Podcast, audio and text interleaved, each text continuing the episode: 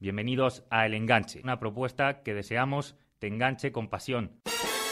Hoy, China, fútbol para dominar el homosexualidad en el fútbol, goles en cautiverio, Romerito, fichado para un clase. Sobre todo hablarás tú, el que nos escucha.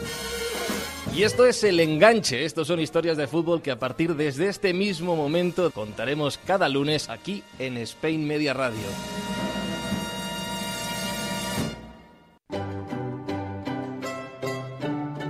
La escóbula de la brújula. Dirige Jesús Callejo. Presenta David Sentinella.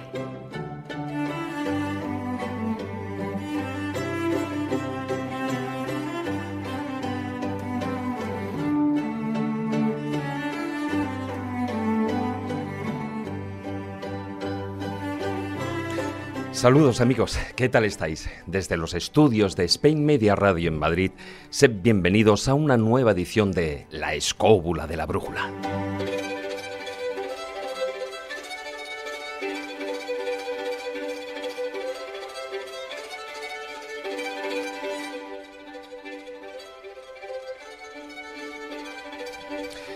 Las leyendas forman parte de conocimiento, son una fuente, forman parte de la idiosincrasia de un pueblo y conforman su cultura, con sus costumbres, sus arraigos y sus supersticiones. Son las voces ancestrales de la sabiduría que, en la mayoría de los casos, narran, a su modo y usando infinidad de recursos literarios, sucesos inexplicables, milagros y maldiciones que tuvieron lugar en un tiempo remoto. Por eso, en un buen manual de folclore no pueden faltar las leyendas, historias de las historias de nuestro pasado, reflejo de una realidad vista con otros ojos y que hay que saber leer y comprender.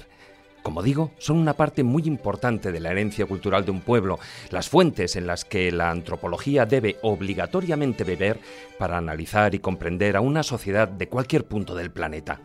Hoy hablaremos de ello, guiados por una experta mano de nuestra colaboradora y excelente contadora de leyendas, la periodista y antropóloga Israel Espino, hoy nuestra flamante invitada.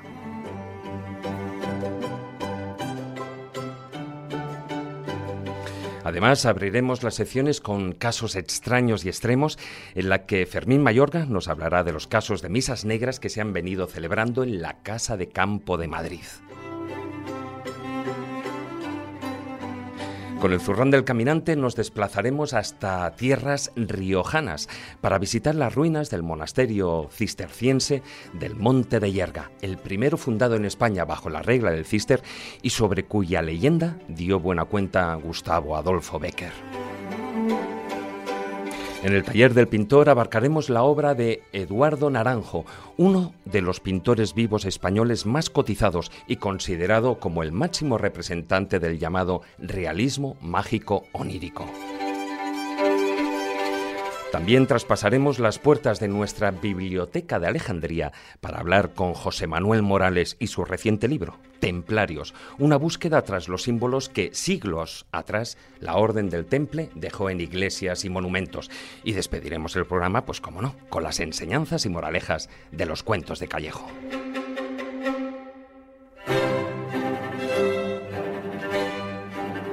Ya sabéis que podéis mandar vuestros comentarios bien a través de Twitter, en nuestro perfil arroba escobuleros, también en nuestra página oficial de Facebook, La Escóbula de la Brújula, así como podéis encontrar contenido audiovisual del programa en nuestro canal de YouTube. Dicho lo cual, y con la ayuda de Raquel Cordonier, que nos acompaña a los mandos de la parte técnica, ponemos en marcha un día más nuestra particular escóbula voladora para viajar entre leyendas por nuestro pasado. Así que, queridos escobuleros, comenzamos. Historia, misterios, leyendas, lugares mágicos. La escóbula de la brújula.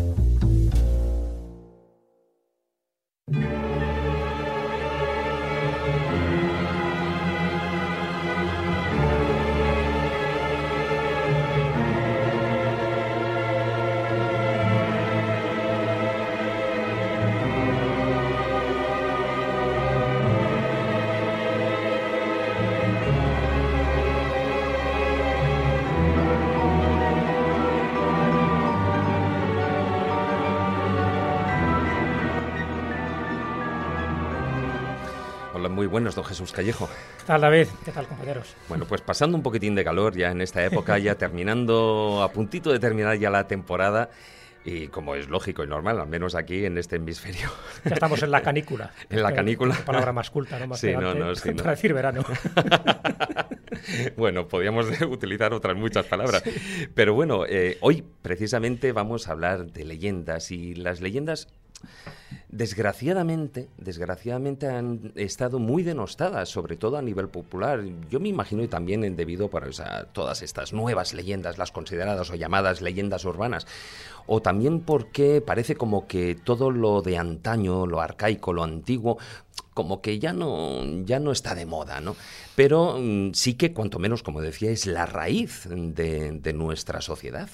Pues no estoy de acuerdo, David, que estén denostadas, para nada. Yo creo que las leyendas siempre han tenido un atractivo especial. Allí donde la historia no llega, siempre llega una leyenda. ¿Por qué? Porque no tiene las cortapisas oficiales y ortodoxas que tiene la historia, los documentos escritos. Es verdad que algún tipo de leyenda, sobre todo las leyendas urbanas, todas estas leyendas cibernéticas, sí están más denostadas porque es un caldo de cultivo para cada uno decir la tontería que se le ocurra, ¿no?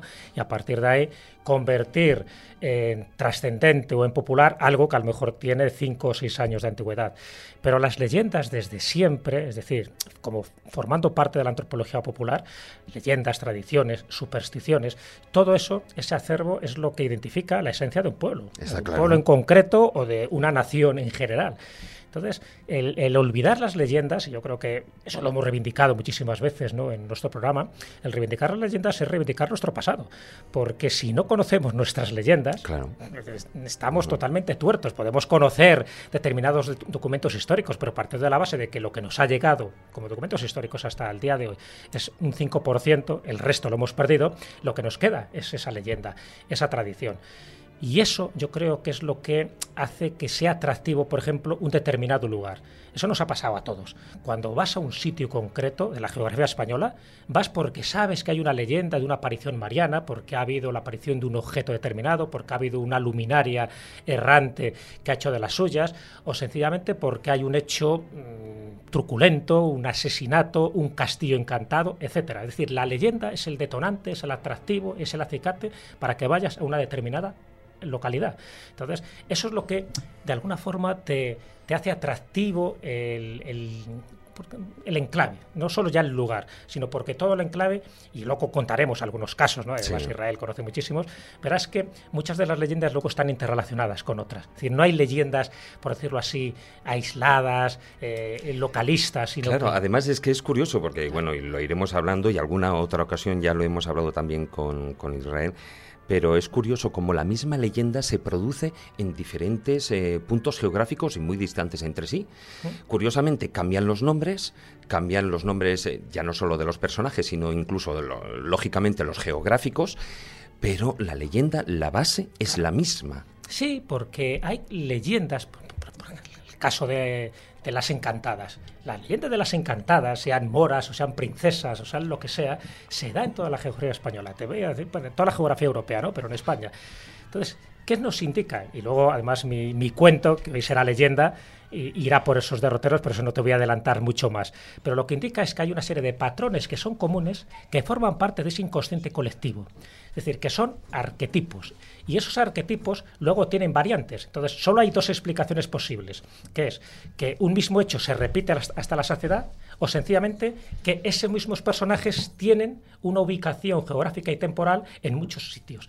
Y de alguna forma es como que si se repitiera una especie de escenografía fantasmal, sobrenatural, en muchas localidades. Pero dándose la característica de que ciertos personajes, cuando hablamos de leyendas sobrenaturales, ¿eh? no estamos hablando de, crímenes o no estamos hablando de, eh, apariciones milagrosas, pero cuando se han hecho sobrenaturales, verás que esos personajes, sean duendes, hadas, gnomos, eh, que, que custodian tesoros, hay un denominador común. O bien se repite la misma historia, o bien quiere decir que en cada lugar hay ese genius loci, hay esa entidad protectora que permite, por esas apariciones esporádicas, permite que se generen leyendas. Leyendas orales que luego con el tiempo se convierten en leyendas escritas y, con más tiempo se convierten en el acervo cultural, popular y antropológico de ese pueblo. Pues de, todo eso iremos hablando a lo largo del programa.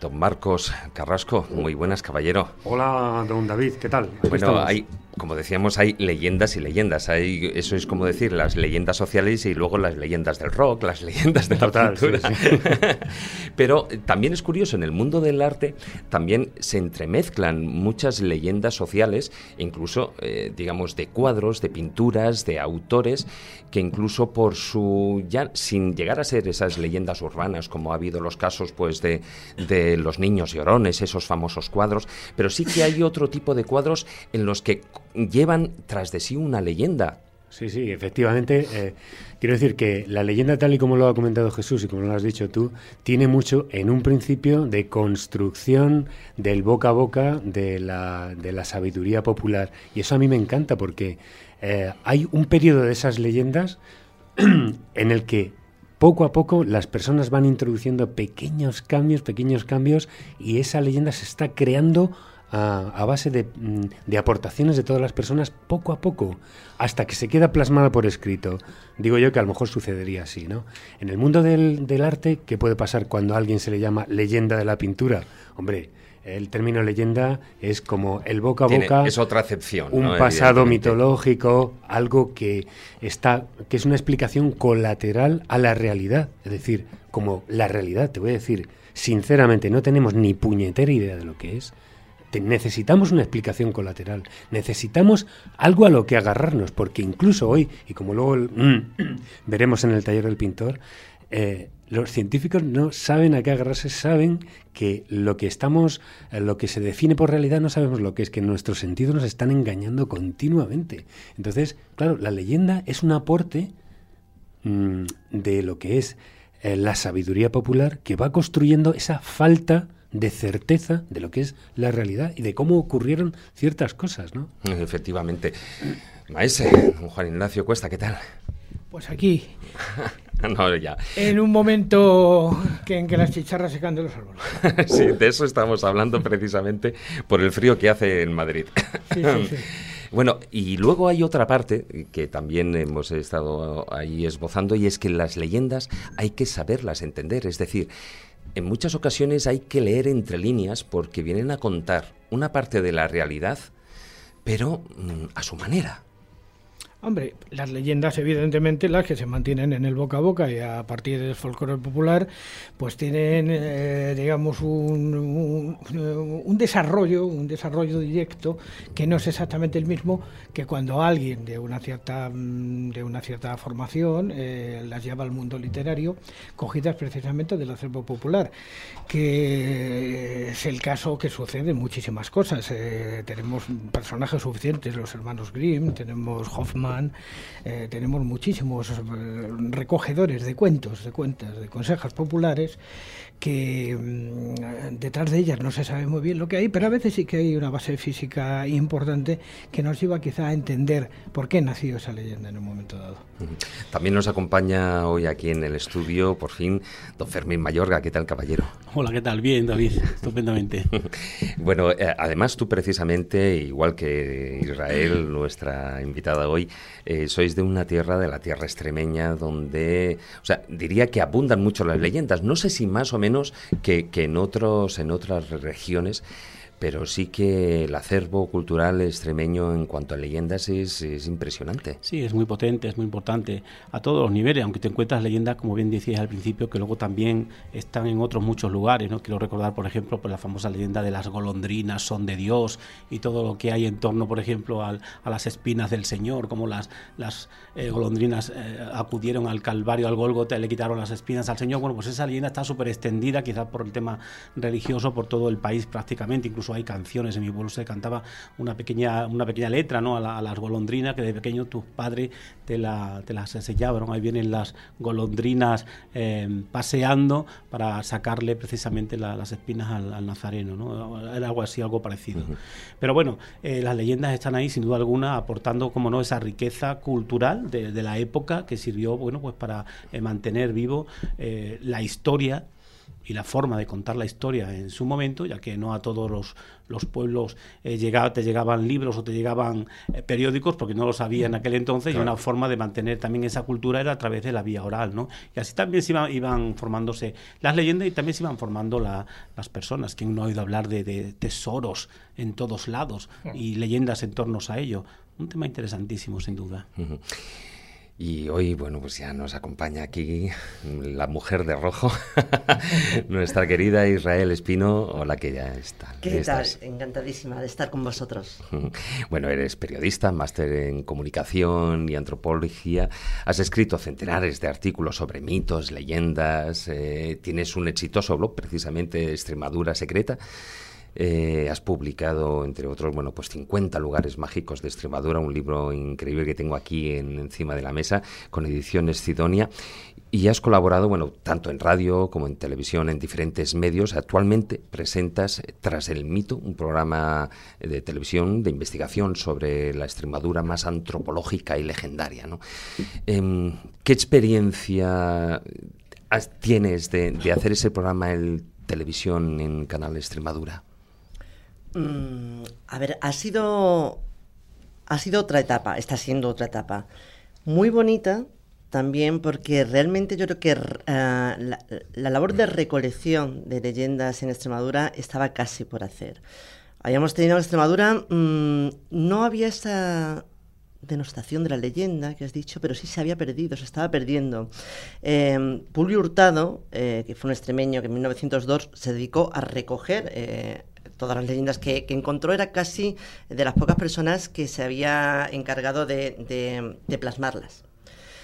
A partir de entonces, y excepto algún caso de algún antropólogo en Extremadura, se habían abandonado. De hecho, yo cuando empecé a recoger leyendas, a mí en los pueblos me costaba mucho, no porque la gente no me las quisiese contar, sino que me decían que eran tontería, que eran mentira. Yo iba preguntando precisamente como decía A eso me refería yo cuando decía el, aspecto denostado un poquitín, ¿no? Por la sociedad. Pero después ha habido un vuelco que yo lo atribuyo mucho eh, también al tema de Internet. Internet se ha, conocido, se ha convertido en la, en la nueva hoguera de los pueblos. Antes la gente se reunía alrededor de la hoguera, se contaban las leyendas, ahora se reúnen alrededor de Internet y la gente se interesa mucho por, por esas leyendas y por el localismo de, de las leyendas. Entonces, eh, bueno, recogerlas para, para un periódico es diferente, recogerlas para radio también y para televisión ha sido una experiencia nueva y muy bonita porque he contado, ya no estaba sola. Era la colaboración de un equipo, un equipazo, además, entre los que habéis colaborado muchos de los que estáis aquí. Y, y claro, ya se ha llegado a sitios en los que yo no llegaba, se han recogido temas que yo no conocía y se han recogido testimonios que yo no sabía que existían. Entonces se ha hecho un producto muy bonito, eh, en televisión además sabes que la cosa además es muy vistosa y entonces yo creo que ha quedado un programa bastante bueno. Claro, o sea, además de ser un programa cultural de, digamos de televisión, o sea, lo que también ha servido es para mm, realizar un nuevo estudio de antropología sobre las leyendas que hay en toda la zona. Exactamente, sí, sí. Eh, además, en, unos temas muy variopintos, quizás porque yo también, en mi caso, me centro más efectivamente en el tema antropológico.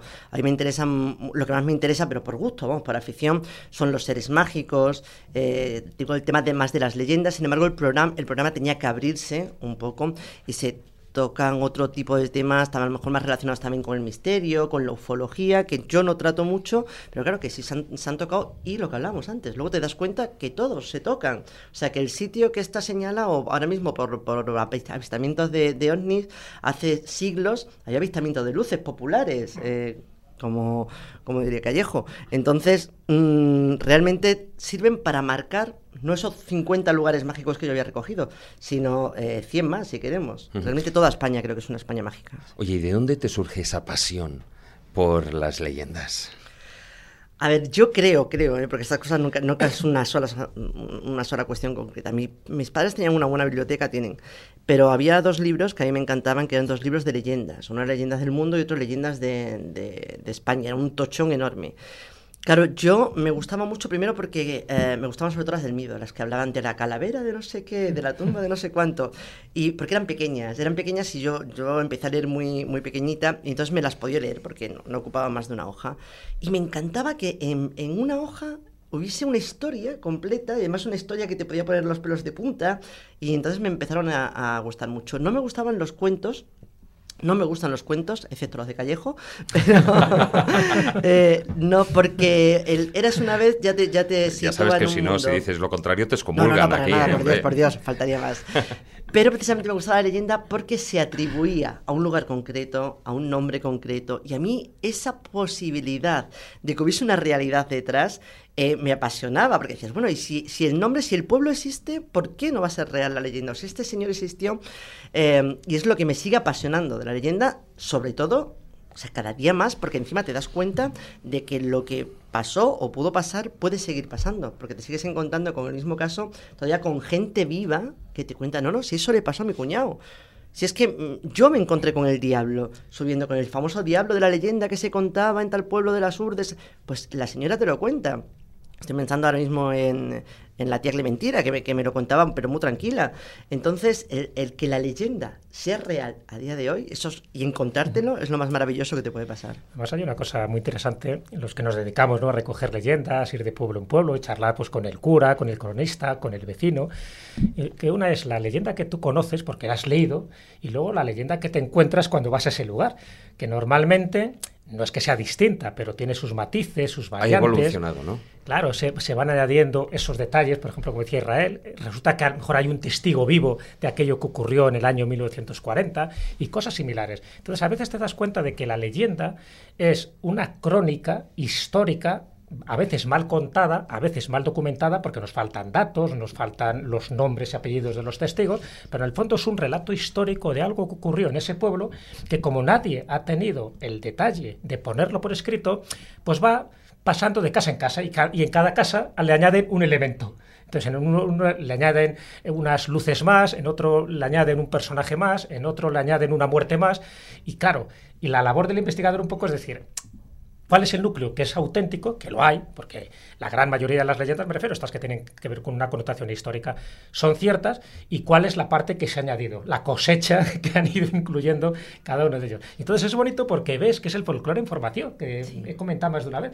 Hay muchas leyendas que no están. A ver, las leyendas medievales, está claro, están cosificadas. eh, no hay más porque no sabemos más. Pero estas leyendas del siglo XX, que se siguen todavía produciendo casos, anomalías, modificaciones y testigos vivos que vamos encontrando, o la hija del testigo que, que nos lo cuenta de otra manera, es enriquecedor. Y yo creo que esa es la labor que hace Israel Espino de forma magistral, que va reconstruyendo ese folclore. Sí, y es una maravilla incluso también eh, ir descubriendo cómo va efectivamente evolucionando a día de hoy. Me he encontrado un caso eh, hace, hace unos días que, que me ha encantado. Bueno, eh, he estado en, en Nueva Orleans y quería investigar precisamente un personaje que es típico de allí, que es el Rugarú. El Rugarú, mm, sobre todo a ti, Jesús, ya por el, por el nombre, os, os puede sonar al Loup Garou, el hombre lobo Sí. francés. Eh, en teoría es una especie de hombre lobo, cajún, que em, se aparece en los, en los bayous, los pantanos de, de la zona. Fui para allá para investigarlo y al margen de la leyenda, claro, que yo creo que es muy, muy, muy reciente, de que es un hombre lobo que se aparece allí, no se sabe tampoco mucho más, me fui a investigar a la, universidad, eh, la Universidad de Tulane tiene un departamento de, una biblioteca solamente con la cultura de, de Luisiana y no encontré nada. Y me, pareció muy raro, decía que bueno, que el rugarú sí es una especie de hombre lobo, pero claro, también un lobo en esos pantanos con ese calor, como que no tampoco pegaba mucho. Pero espérate, me encontré, pero por casualidad, te digo, salí de allí mm, desesperada porque no encontraba nada. Digo, bueno, pues a lo mejor es una historia reciente. em, y me meto a los dos días en un museo del vudú. Y allí me encuentro eh, en una sala que habían sacado de un santuario vudú el rugarú que mi sorpresa es que era, pero espérate, era un cocodrilo, un cocodrilo gigante de verdad, o sea, disecado, al que le habían vestido como hombre, le habían puesto una barba y una gorra. O sea, como aquí hacemos con los conejos cazadores, ¿no? Efectivamente. en las gasolineras, el conejo ca- cazado. Efectivamente. Y entonces, claro, en, en el, en el vudú de la cultura eh, de la cultura criolla sí que se, se cree que el rugarú es un hombre cocodrilo, que eso tiene mucho más sentido, pero ha evolucionado la leyenda. Y aunque conserve el nombre, realmente es el, el hombre que se convierte en cocodrilo, eh, va a ser, por supuesto, una maldición, que eso también lo tenemos aquí. Y en este caso, además, es muy curioso porque eh, ataca a aquellos católicos que no guardan la cuaresma. Es una cosa fantástica. Precisamente en el Filandón no te escapas de contarnos historias eh, de esas leyendas que hay por Nueva Orleans, pero precisamente por lo que estamos diciendo, porque las leyendas vienen a ser la base sociocultural eh, de un pueblo de eh, sea de donde sea, ¿no? De, de la latitud o altitud que, que tengan. Y, ese, y esa parte es eh, muy importante. Si os parece, vamos ya con las secciones.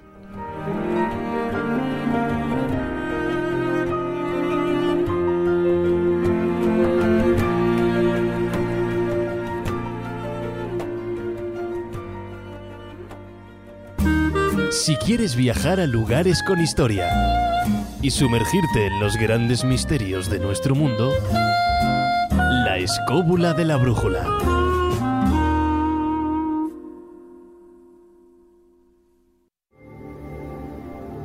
El zurrón del caminante.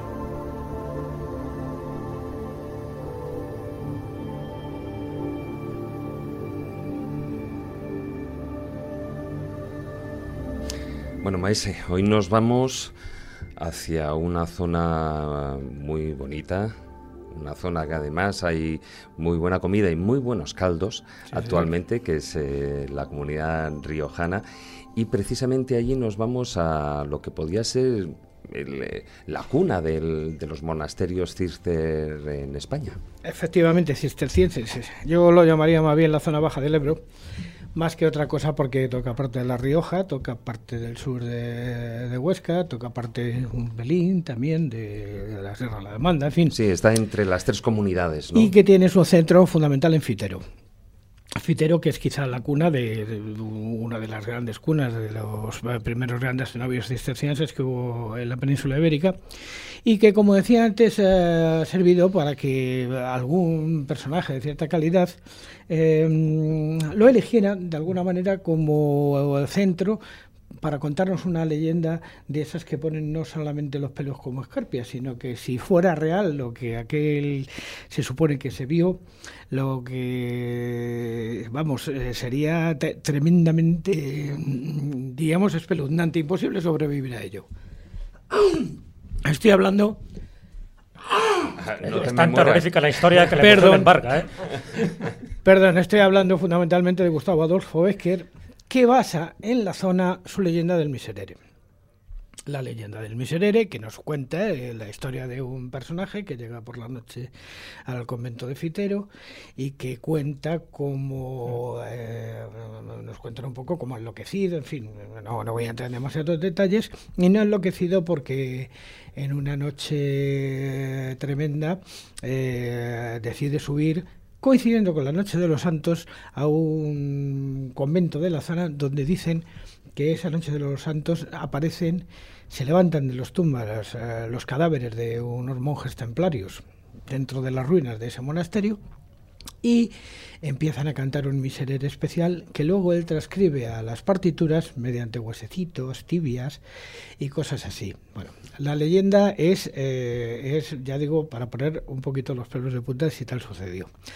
Entonces a mí me preocupó mucho saber qué había detrás de esa leyenda, qué, qué le llevó de alguna manera, de alguna manera a a encontrar y si eso tenía una base real.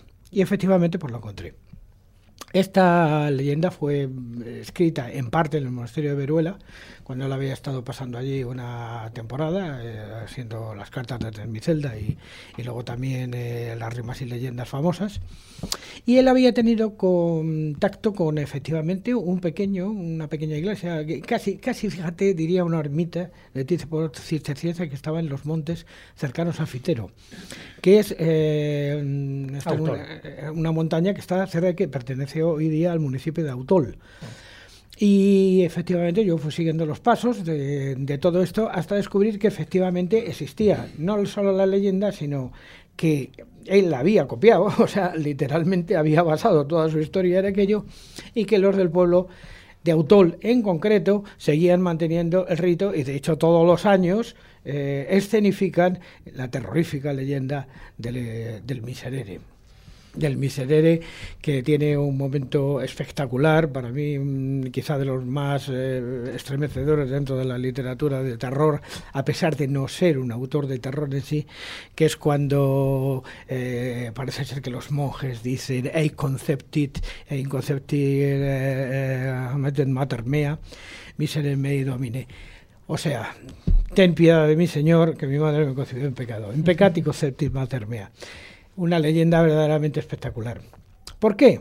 Porque en el fondo todo el legendario hispano que es riquísimo, o sea, es riquísimo, pero no solamente riquísimo por el que conocemos, sino por el que se nos ha perdido y por el que ya desconocemos y tal, muchas veces tiene una base, una base real, que a saber exactamente cómo sucedió, pero que luego los efectos posteriores han sido eh, de alguna manera magnificados, literariamente de alguna manera, y han sido llevados de alguna manera magistral a que nosotros pudiéramos conocer la realidad de un tiempo pasado que aunque nos parece que está muy lejos, no está tan lejos. ¿eh? Está, está ahí y sigue, sigue, sigue firme. Yo creo que una cosa buena que tuvo Gustavo Adolfo Becker es que aparte de que era un buen escritor, lo que hace es recrear, recrear literariamente leyendas que a él le contaban. Fíjate que has citado en tu exposición tres lugares que yo creo que son muy mágicos porque se da todas las características para considerar los lugares de poder. Por una parte, Fitero, que es donde nace Raimundo y el que crea la Orden de los Calatravos, un poco para refrescar la memoria a los oyentes. Por otra parte, este monasterio de Autol, eh, que está pues eso, a más de mil metros y por lo tanto es uno de los sitios, como una especie de atalaya clave, ¿no? donde se construían precisamente templos Realmente no es un monasterio, realmente es una iglesuca, ¿no? Bueno, pero me refiero que la cofradía que hace esta representación del miserere cada año pues lo hace un poco como monjes, vestidos de monjes, bueno, pues sí, sí, sí, eso. Y por otra parte, el monasterio de Veruela, en Zaragoza, muy cerca de Trasmoz, del pueblo de las brujas, es decir, un lugar también que tiene una trascendencia alrededor del Moncayo, llena de gnomos, por ejemplo, ya sabéis que uno de los cuentos famosos de Gustavo Adolfo que es el de gnomos. La Rosa de la Pasión, que es otra de las leyendas que está muy entroncada con el Miserere, porque le gustaba mucho meter, pues eso, episodios románticos, pero con muerte. Le estaba obsesionado por los templarios. Es verdad que la mayoría de las veces los templarios brillan por su ausencia, pero le daba más caché en, estas leyendas de mediados del siglo día sigue, ¿eh? Hoy en día sigue. Pero bueno, pero, pero, pero ve que, y esto es muy importante resaltarlo, y luego hablaremos de templarios, ¿no? Con, en la Biblioteca de Alejandría, el, utilizar el recurso de los templarios le daba como más fuerza, más pasión, más romanticismo a la historia. Hombre, es que los templarios han venido mucho, sobre todo a partir de Walter Scott. Posiblemente antes nadie se preocupaba de los templarios ni había memoria de ellos, pero la, digamos el halo romántico que les eh, pone eh, Walter Scott eh, al final de Ivanhoe cuando traen, digamos, rescatado a, a, un rey Ricardo Corazón de León también hipotético, porque no es ese rey que se parece a Son Connery, ni mucho menos. O sea, realmente era un personaje rubicundo y zafío como el solo, a pesar de ser hijo de una de las mujeres más importantes de la historia, que fue Leonor de Aquitania. Em, eh, realmente eh, esa leyenda romántica que se crea, sobre todo en dos obras, eh, Ivanhoe y el señor de Vibre, de... de no me acuerdo ahora mismo, de este... De, sí, bueno, era un, leonés. sí, era un leonés que se, está cerca, muy cerca del lago de Carucedo, donde se desarrolla la leyenda de Gili y Carrasco. Gili y Carrasco. Efectivamente, pues eh, todo, este, todo este legendario templario ha llevado a que posteriormente el tema del temple haya sido reivindicado por todo tipo de organizaciones y por todo tipo de gente que tienen que ver con los templarios exactamente lo mismo que un nabo con un pino. O sea, nada. bueno, no te creas. Le puede sacar similitudes. De No, pero me refería Sí. a la historia de- del Miserere, aparte de esto que os comentaba, estos lugares ¿no? que ha citado Juan Ignacio, porque si no recuerdo mal, también en esta leyenda se hace mención de la cueva de la Mora. De la cueva de la Mora, que está Por lo cual, justamente por dónde, ahí hace otra vez mención a esos lugares donde esas moras encantadas, esas cuevas, esos manantiales. Pero es que además la cueva de la Mora también existe. Claro, existe eso. porque está debajo del castillo que está justamente enfrente de Fitero, que fue desmantelado. Pero precisamente. Israel, o sea, ¿cuántas eh, leyendas hay de las cuevas de la Mora en toda España? Pues yo creo que hay más moras que extremeños, así contando a Mora arriba, mora abajo. Es que, como Israel sabe muy bien en esta España, los moros son los culpables de todo. Aquí no ha habido íberos, ni celtíberos, ni romanos, ni nada. Aquí los moros han sido Todo, culpables de todo. todo, de los mí- tesoros, de los Yo raptos y lo he de todo. contado muchas veces con los, los dólmenes, que no- los dólmenes eran de tiempo de los moros. eh, eh, Claro. Normalmente, entonces. Yo Claro, quería, pero quería ¿por comentar, qué? perdóname, Jesús, dos Sí. cositas respecto, respecto a lo que has comentado. Eh, una que efectivamente Las leyendas de Becker fue una de los fa- famosos libros que yo leía que yo me enamoré, sobre todo del Monte de las Ánimas, a mí me, me tenía loca. De hecho, llegué a aprenderme de memoria trozos del Monte de las Ánimas. Esta historia de Manrique. Maese Pérez, el organista. Maese Y, Bueno, bueno, la bellísima y poética del Claro de Luna, ¿no? Oh, preciosa. Sí, sí, y la sí. Corza Blanca, pero bueno, mm, Becker yo creo que ahí es, eh, es uno de, de los referentes, sin duda.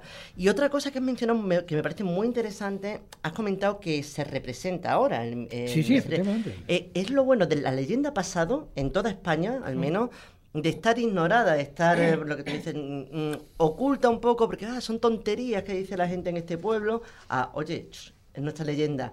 Y se representa. Yo no sé si hay algún pueblo en el que, en el que no se representa una leyenda ahora. Ahora mismo se prácticamente todo, todo. toda la cultura popular eh, representa, representa las leyendas, las leyendas propias de la zona. El otro día, por ejemplo, yo que me quedé absolutamente asombrado que en el monasterio de Monsalud de Córcoles han hecho un museo de la brujería que recoge prácticamente toda la brujería prácticamente de la provincia de Guadalajara y yo, entre todos los casos que vi, que ahí Fermín podría uf, sacar toda la tajada del mundo, pues ni metía a María de Cazalla, que ni era bruja, ni, ni, ni, ni- Cristo que lo fundó, porque era una iluminada, era una alumbrada, o sea, no tenía nada, absolutamente nada que ver con una bruja. O sea, que, que es que, bueno, mm, todo el mundo ahora reivindica su esencia patria, su esencia propia, sus raíces y sus cosas, y hay fiestas de todo tipo, o sea, si, eh, de fiestas que, por ejemplo, que se habían perdido, como Cipotegato y cosas así, pues han, han- vuelto. Pero porque se manera. cuenta un poco de lo que yo os decía al principio, se da cuenta de la fuerza cultural, etnológica y de identidad que tiene una leyenda. O sea, no todos los pueblos tienen una leyenda potente, fuerte, y los que lo tienen, hay algunos que pasa sin pena ni gloria, que hay veces que yo les digo, muchas veces, digo, pero ¿por qué no sacáis provecho a esta historia, a esta piedra, a esta reliquia, a este objeto, a este capitel?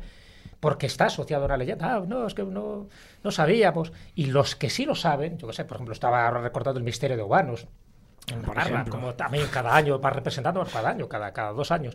Entonces, todo este tipo de cosas es, vamos a atraer a la gente con un acicate, con una motivación que es nuestra leyenda, que es una leyenda local. Pero si sabemos hacerlo, y por suerte tenemos las redes sociales, vamos a extenderla. Claro, a si es todo el que eh, independientemente de, de la capacidad, de la historia que pueda tener, eh, de la antigüedad que pueda tener esa leyenda, hoy en día no deja de ser, sobre todo cara a verano, eh, una, atracción turística que eh, los diferentes pueblos eh, están tratando de aprovechar de una u otra manera para ensalzar otras virtudes que pueden tener en la localidad. Pero mira, a mí antropológicamente lo que me interesa fundamentalmente este, esto es que viene de ritos, en definitiva, o sea, se ha conservado como folclore, pero viene de ritos fundamentalmente apotropaicos, o sea, ritos de defensa ante las fuerzas del mal. Eh, muy antiguos, evidentemente, todos normalmente muy antiguos. Por ejemplo, vamos a ver, todo el mundo, un ejemplo de rito, los tambores de Calanda. Los tambores de Calanda, todo el mundo los desarrolla con, con, la terrible tormenta de, que hubo el día de- del Viernes Santo de la crucifixión de Cristo. Pues no, señores, ese rito ya se celebraba en el mundo griego porque era para asustar a los malos espíritus y lanzarlos fuera de, los pueblos, tal y como demuestran libros como el Terapeia de Luis Gil o algunos otros. Eh, todo esto tiene una razón, una razón. Una razón y a veces muy antigua que se va perdiendo poco a poco en el tiempo pero que se va conservando dentro del dentro de, del acervo popular eh, y, gracias a Dios se va recuperando lógicamente. De todas maneras eh, este este monasterio en particular Santa María de, de Yerga está ahí en lo que podría ser esa, esas tierras fronterizas entre Navarra entre Castilla Aragón etcétera. Sí que fue de hecho la, la cuna del primer monasterio monasterio de la cisterciense. y los no, fue, no fue exactamente el primero, fue de los primeros. Está considerado el primero, está y, estaríamos hablando ahí de 1130, es decir, el segundo tercio del. Sí, pero, pero yo ahí tenemos una pequeña discusión. Para mí no es exactamente el primero. Para mí sería primero el, primero que se hizo sería donde se supone que estuvo el Santo Grial, que es Santa María de Sasabe. Pero bueno, son discusiones ya demasiado eruditas. de todas formas, sí que merece la pena. Está ahí visualmente, es muy bonito. Hoy en día está en ruinas, pero está en mitad de un bosque, lo decíais, y, y perdido, o sea, estuvo perdido y olvidado durante mucho tiempo hasta que en 1800 y pico, bueno, en el siglo XIX, Becker mm, escribe la leyenda 1862. y Una sierra abandonada completamente, con un, actualmente con una repoblación de, de, buena pinada en la parte superior, por cierto, que destruyó la vegetación original, que era de, que era de encina, y lo han sustituido por pino radiata, mal hecho, pero bueno, ¿qué lo vamos a hacer? Pues fíjate, de una repoblación a otra, ¿no? De la creación de este monasterio con la idea de repoblar lo que era la zona a la repoblación actual y que, bueno, pues es uno de esos lugares que merece la pena ir con el, con el zurrón del caminante a cuestas. Pues muy bien.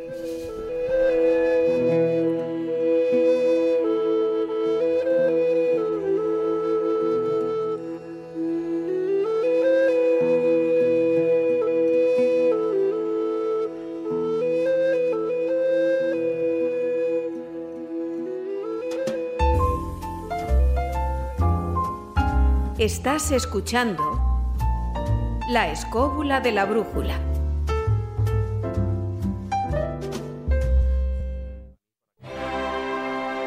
Casos extraños y extremos.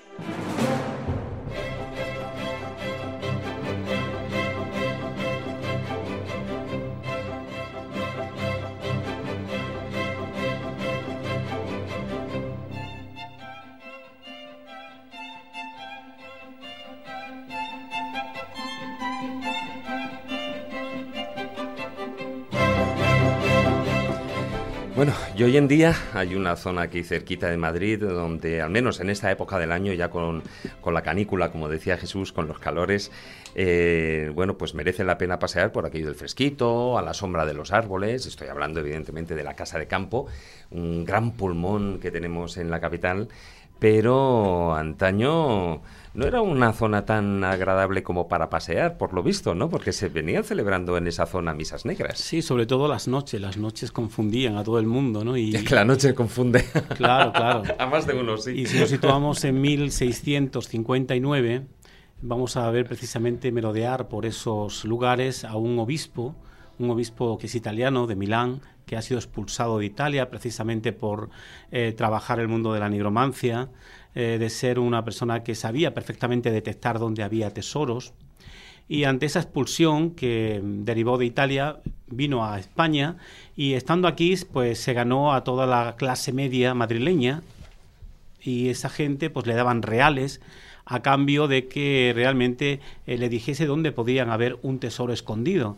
Mira por dónde tenía un paje, que era un morisco además, el cual eh, dice que él sabía, por noticias eh, de otros, de su misma religión anterior, cuando la practicaba, que em, en torno a la corte había diferentes lugares donde había escondidos tesoros y que la, la vía para poder sacar los mismos era precisamente bueno pues eh, haciendo una determinada ritualística. Bueno, pues este obispo, que era un amante de la nigromancia, lo primero que va a hacer es acercarse a un determinado cementerio, coger una determinada cabeza de un, de un difunto, la va a partir en cuatro y cuando el altar está montado en la casa de campo, este obispo, este obispo se llamaba Pedro Jacome, ya eh, Julio Caro Baroja lo, lo, lo cita en sus vidas mágicas e Inquisición, eh, resulta que, que, bueno, que se dedica a lo siguiente.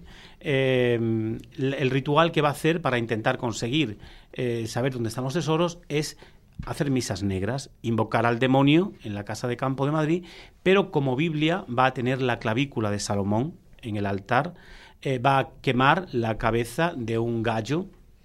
Una vez hecha ceniza, la va a utilizar como símbolo de la sangre de Cristo que tomaría con, con agua y además eh, parece ser, según te dice el documento, esto es un proceso de la Inquisición contra Pedro Giacomi, eh, te dice que eh, en Madrid estaba muy a flor de piel la creencia de que había suficientemente, eh, bastantes tesoros escondidos, lo que había que buscar era las personas adecuadas para saber dónde estaba. Te daban tres lugares en concreto en Madrid capital, uno era el campo de Viveros, traseras de la Puerta de Alcalá, donde también se hacían misas negras, tenías el arroyo de Gravillén, que no sé por dónde puede estar ese arroyo, si seguirá o no seguirá, con ese mismo nombre, y teníamos la Casa de Campo de Madrid, que es donde realmente más, digamos, se ceba. Podría ser la Gavia, pero bueno. No sé. Y bueno, pues ahí en concreto mm, va a ordenar este obispo que se haga una estatua de estaño que va a simbolizar, digamos, al dios que tienen que adorar los presentes. Es el hijo de Júpiter, hecho de estaño, al que le van a poner en cada mano una vela de color amarillo y a partir de ahí, bueno, pues todos los presentes van a tener que eh, invocar no a Jesús de Nazaret, sino al demonio, porque gracias a las artes eh, demoníacas, esas invocaciones, bueno, pues parece ser que se podía eh, detectar por parte del obispo dónde se encontraban los tesoros. Él va a certificar que en tal lugar de la casa de campo hay un tesoro escondido, tras él va la, esa clase media de Madrid que le acompañaba, que daban determinados reales por esa información, y a partir de ahí él ya abandonaba a, la gente y la gente en un día determinado acudían para eh, poder sacar a flote dicho tesoro. Lo cierto es que el, el morisco que siempre acompañaba a esta clase media para decir dónde estaba el lugar, una vez que comienzan a escarbar en la casa de campo, lo primero que encuentran, y te tienes que reír con el documento, es que empieza a, manar agua. Con lo cual, eh, eh, aquello se inunda y difícilmente van a poder conseguir el, el tesoro, ¿no? Que un pozo artesano. Fíjate que eso sí que es un tesoro. Claro, claro. un pozo natural. Pero eh, si se escapó este obispo, Pedro Giacome, de Italia, precisamente por este tipo de, de historias, eh, aquí en España no se va a salvar. Y la Inquisición le va a procesar, lo va a meter en las cárceles secretas, en este caso de la Inquisición de Toledo, y eh, le van a hacer un auto de fe donde lo van a destocar. Es decir, poco a poco le van quitando cada uno de los elementos que conforman la figura de un obispo. El solideum por un, por un lado, el báculo por otro, hasta dejarlo públicamente en la plaza del Zoco Dover, simplemente con un viso blanco, una especie de túnica blanca, y lo van a condenar a galeras a remar durante cinco años, con lo cual prácticamente es a morir. En, dichas galeras. Así que también los obispos se dedicaban, ¿quién, quién lo iba a decir, ¿no? al mundo de la nigromancia, utilizando las cabezas de, muerto para intentar eh, bueno, invocar al demonio y a través de eso, pues saber dónde se encontraban este tipo de, de, tesoros escondidos. ¿no? Existía la, eh, existía la creencia de que eh, si utilizabas un grimorio, por ejemplo, pues es un libro de invocaciones, un libro de magia, si además tenías los adminículos y los rituales precisos para buscar estos tesoros encantados, si además eras eh, sacerdote, ya lo digo, si eras obispo, el, potencial era mucho mayor, porque al estar consagrado, al ser un hombre de iglesia, al ser un hombre sacro, pues dice que esos rituales, esas invocaciones, o esa forma de leer o desleer el grimorio tenía como mucho más eficacia. Así que me imagino que claro, eh, les cegaría la avaricia y a lo mejor el obispo de turno diría, bueno, a lo mejor gano más aquí que lo que me dé el obispado. Claro, claro, la gente esta de clase media que veía cómo el obispo leía la clavícula de Salomón delante de todos, un determinado eh, bueno, pues espacio de la misma, ellos creían a pie juntilla la palabra que el obispo lógicamente decía porque era un hombre de Dios, era un escogido, ¿no? un elegido para, para ese fin en concreto. Y todo lo que saliese de su boca pues era perfectamente verdad y como tal no podía fallar era, nunca mejor dicho, palabra divina, palabra de Dios. Lo que me llama la atención es que precisamente este obispo, Pedro Giacome, él eh, era italiano, venía de Francia. Ah, y de Italia. Venía de Italia, de Milán en concreto. Tenía y precisamente eh, es que has comentado que él se escapó de allí No, lo expulsaron. Lo expulsaron, porque él ya estaba haciendo de las suyas allí. Estaba cometiendo este tipo de delitos allí en Italia también. Se estaba forrando a costa de la ignorancia de la gente que disponía de buenos caudales y bueno, pues como le daban reales, en este caso aquí en España, pues eh, allí también la Inquisición que estaría puesta, me imagino, en Milán, pues también le dijo expulsado. Sí, pero bueno, cuanto menos no le echaron a galeras, con lo cual no, en este caso fue fueron mucho más suaves de lo que Además, con lo que aquí se no solamente en Madrid estuvo practicando el tema de la búsqueda de tesoro y practicando estas misas negras, sino también dice el documento que en Granada, capital, que también estuvo, también ejerció este tipo de operaciones, ¿no? Con lo cual era un obispo que parece ser tenía suficientemente detrás de él a gente eh, que creía en el mundo de la superstición y quien no en 1659 seguía a pie juntilla todo este tipo de, de realidades, ¿no? De Italia en aquella época, y además así lo cuenta, por ejemplo, Gereno de Barrio Nuevo en sus avisos, había mucho charlatán, algunos con un falso hábito, porque no eran ni frailes ni curas, que hacían exorcismos. Entonces, en algunas iglesias, como San Pedro el Viejo, por ejemplo, eran exorcistas italianos los que, bueno, a través de esa farfulla latinaja, pues intentaban exorcizar y ganar unos dividendos ahí estupendos que no hacían exorcismo ni nada. Y de la casa de campo, además lo comentaba a Fermín el otro día, una de las cosas que llama la atención, aparte de que ser un sitio histórico, sabes que ahí bueno, se celebró alguna que otra batalla, la batalla de Madrid, la Guerra Civil Española, es, eh, hay una leyenda, y eso sí que es leyenda, diciendo que todas las almas, los fallecidos que mueren en Madrid se juntan las noches en el Cerro de Garavitas en la Casa de Campo para dar la última despedida a Madrid y de ahí viene la expresión popular de Madrid al cielo. Entonces, bueno, posiblemente esté motivada esta leyenda, fíjate, porque antiguamente, eh, por, eh, por, la parte orgánica que había, es decir, por los fuegos fatus, incluso por los fuegos de San Telmo, veían que había como luminarias que ascendían hasta el cielo y se pensaban que eran las almas errantes de aquellos que, querían dar la última ojeada, el último vistazo, la última despedida a Madrid y de ahí de Madrid al cielo, justo en el Cerro de Garavitas, que es uno de los lugares emblemáticos, tanto a nivel histórico, por estas batallas, como también a nivel supersticioso. De todas formas, era muy normal que gente de iglesia se dedicasen a estos menesteres, invocaciones del demonio, etcétera. y sobre todo cuando habías sido expulsado de, tu, de tu espacio, ¿no? como el caso de este obispo, porque una vez que llegas a España, si habías sido condenado en Italia con, esa deportación, eh, lógicamente no podías ejercer como obispo en, España. Tenías que buscarte la vida de alguna manera y una vía de salida para, para intentar conseguir algún tipo de dinero era precisamente acercarse hasta la gente pudiente eh, comiéndole el tarro de que, bueno, yo soy un hombre de Dios, eh, por más que me expulsaran de allí, que no se lo contaría nunca, seguramente, ¿no? se lo contó la Inquisición, no tuvo más remedio. Bueno, pues ahí el, hombre se estaba, se estaba borrando. De hecho, hay un caso también que es de un fraile, de los frailes de Atocha, del convento de Atocha, que también se dedicaba ahí por las noches con su hábito precisamente a hacer invocaciones al demonio en la casa de campo. Este se tiraba literalmente en el suelo y allí invocaba al demonio. Es decir, como a mí me ordenaron, yo también eh, ordeno, invoco al demonio que se me presente. Esto me hace gracia porque siempre se ha dicho de que vives como un cura. Y sin embargo, los curas, la verdad que tienen su sueldo era paupérrimo hasta el punto de tener que hacer este tipo de cosas, vender su alma al diablo para ganar unos cuantos maravedíes más. que eso nos da idea que en el siglo XVI, XVII, XVIII ser cura no era buen oficio. No, no, y, bueno, un poquitín para terminar, a mí lo que una de las conclusiones que saco de, la información de esta sección es que no hay nada nuevo bajo el sol. Es decir, los mismos fraudes que se venían cometiendo siglos atrás se siguen cometiendo hoy en día. Lo que pasa es que, bueno, pues eso eh, todos hemos tenido en, el parabrisas de los coches, en el buzón y tal cual, pues el mago de turno o el que te hace el ritual de turno para eh, conseguir lo que quieras, ¿no? No, nada cambia. Maese. De todas maneras es curioso, es curioso que con las nuevas, digamos, eh, eh, sensibilidades y tal habidas en los siglos XX y XXI, esos ritos satánicos que, entonces eran ritos satánicos de corte supersticioso, ahora se han convertido en ritos de tipo folclórico, pero que la gente también los crea a pie juntillas y justamente también en el Cerro de las Gravitas.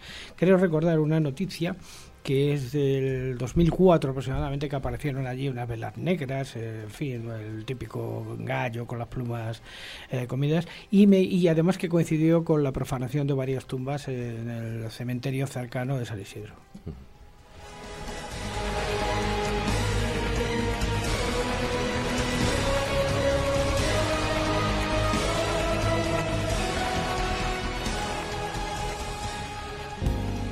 La escóbula de la brújula. Dirige Jesús Callejo. presenta David Sentinella.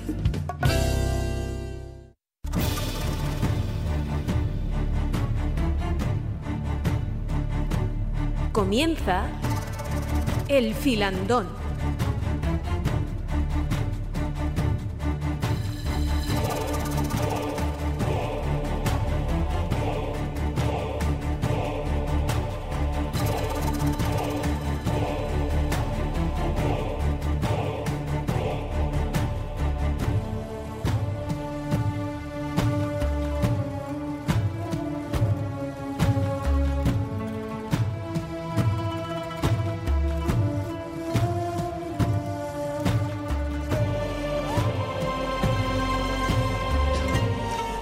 Empezamos este filandón hablando de todas esas eh, leyendas inmortales, de esos asustos espinosos precisamente eh, con Israel Espino.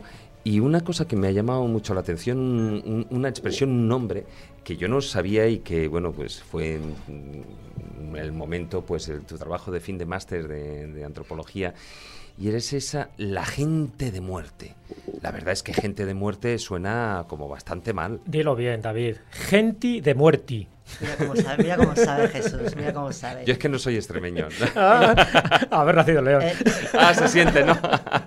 Ni, ni siquiera, ni siquiera es extremeño, es, es urbano. Hay que Urbano, ser, directamente. Hay que ser muy del Valle Profundo. ser más puristas como- todavía. Sí, sí, sí, sí, sí. Eh, realmente la gente de muerte es que me llamó mucho la atención. Eh, bueno, siguiendo, claro, con, la- con- con la historia que tenía yo eh, legendaria desde pequeña, con las historias de Becker, pues claro, creces, te haces mayor y así lo, lo más parecido que te puedas encontrar es la famosa Santa Compañía. Pero yo tuve la desgracia de no nacer en, en Galicia. Entonces estaba muy triste hasta que descubrí que en Extremadura eh, teníamos también nuestra propia Santa Compañía, no solamente una, teníamos varias.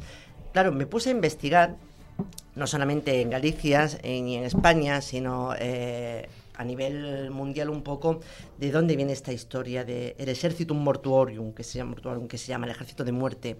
Realmente mm, viene de, de tiempos inmemoriales, ya había eh, algunas leyendas sobre el tema en, la- en el mundo clásico, pero es sobre todo a partir de, de la Edad Media, donde sobre todo en Germania y en Francia empieza a haber con numerosos nombres. Hay dos tipos, básicamente. Uno que es el ejército salvaje, digamos, que va por el cielo en, en tromba, con perros, eh, con llantos, con ladridos, con caballos.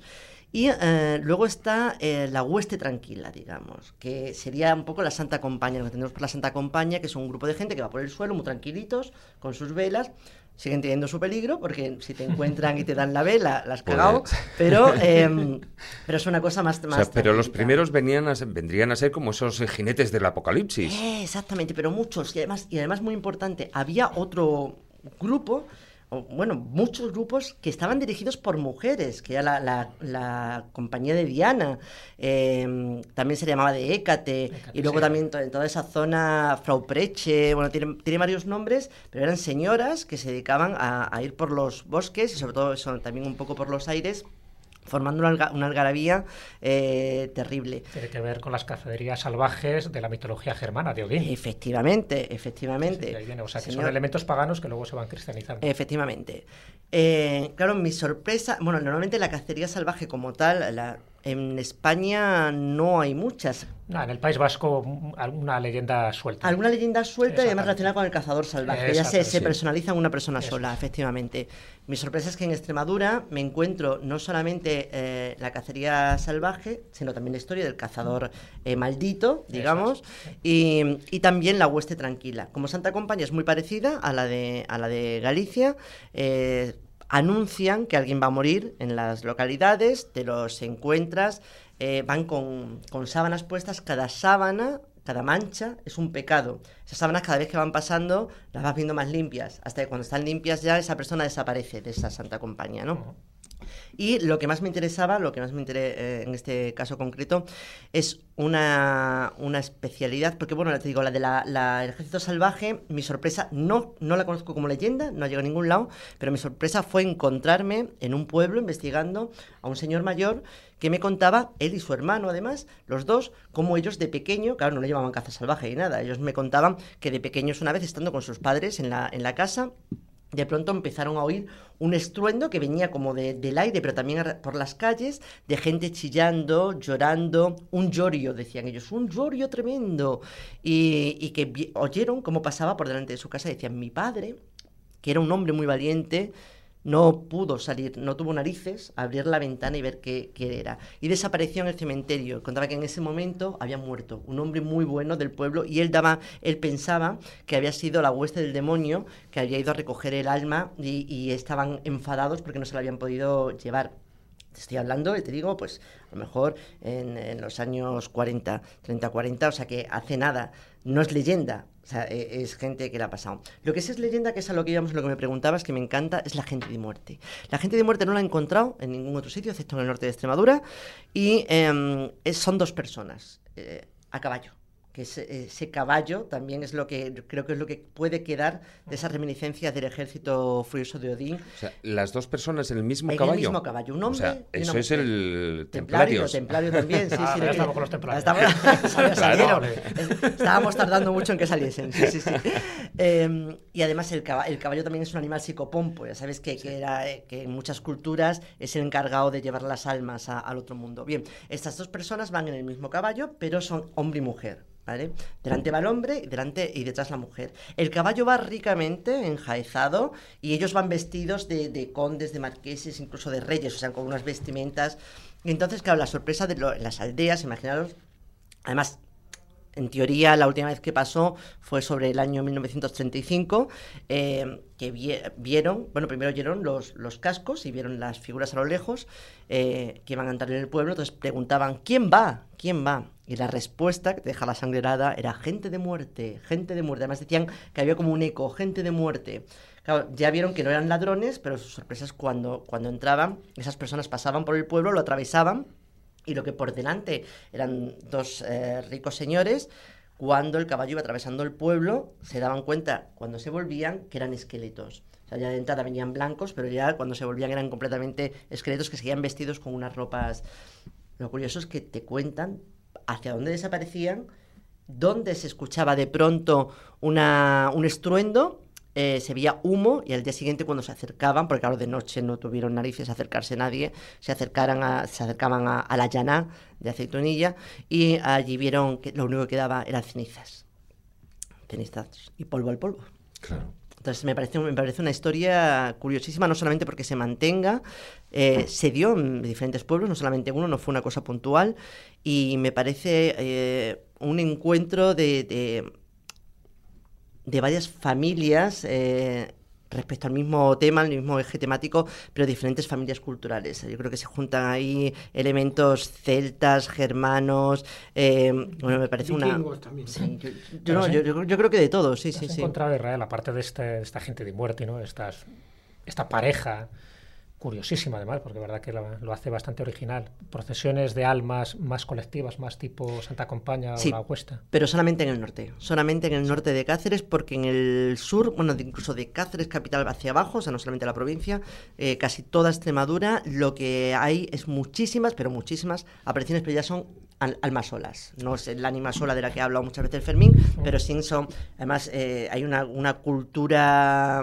una cultura del umbral que que le llamo yo, eh, muy rica, pero siempre son personas solas y además ya muy cristianizadas. Suelen venir ya pues, para pedir una misa, Claro. para cumplir una, para que cumplan una promesa que se les quedó por cumplir.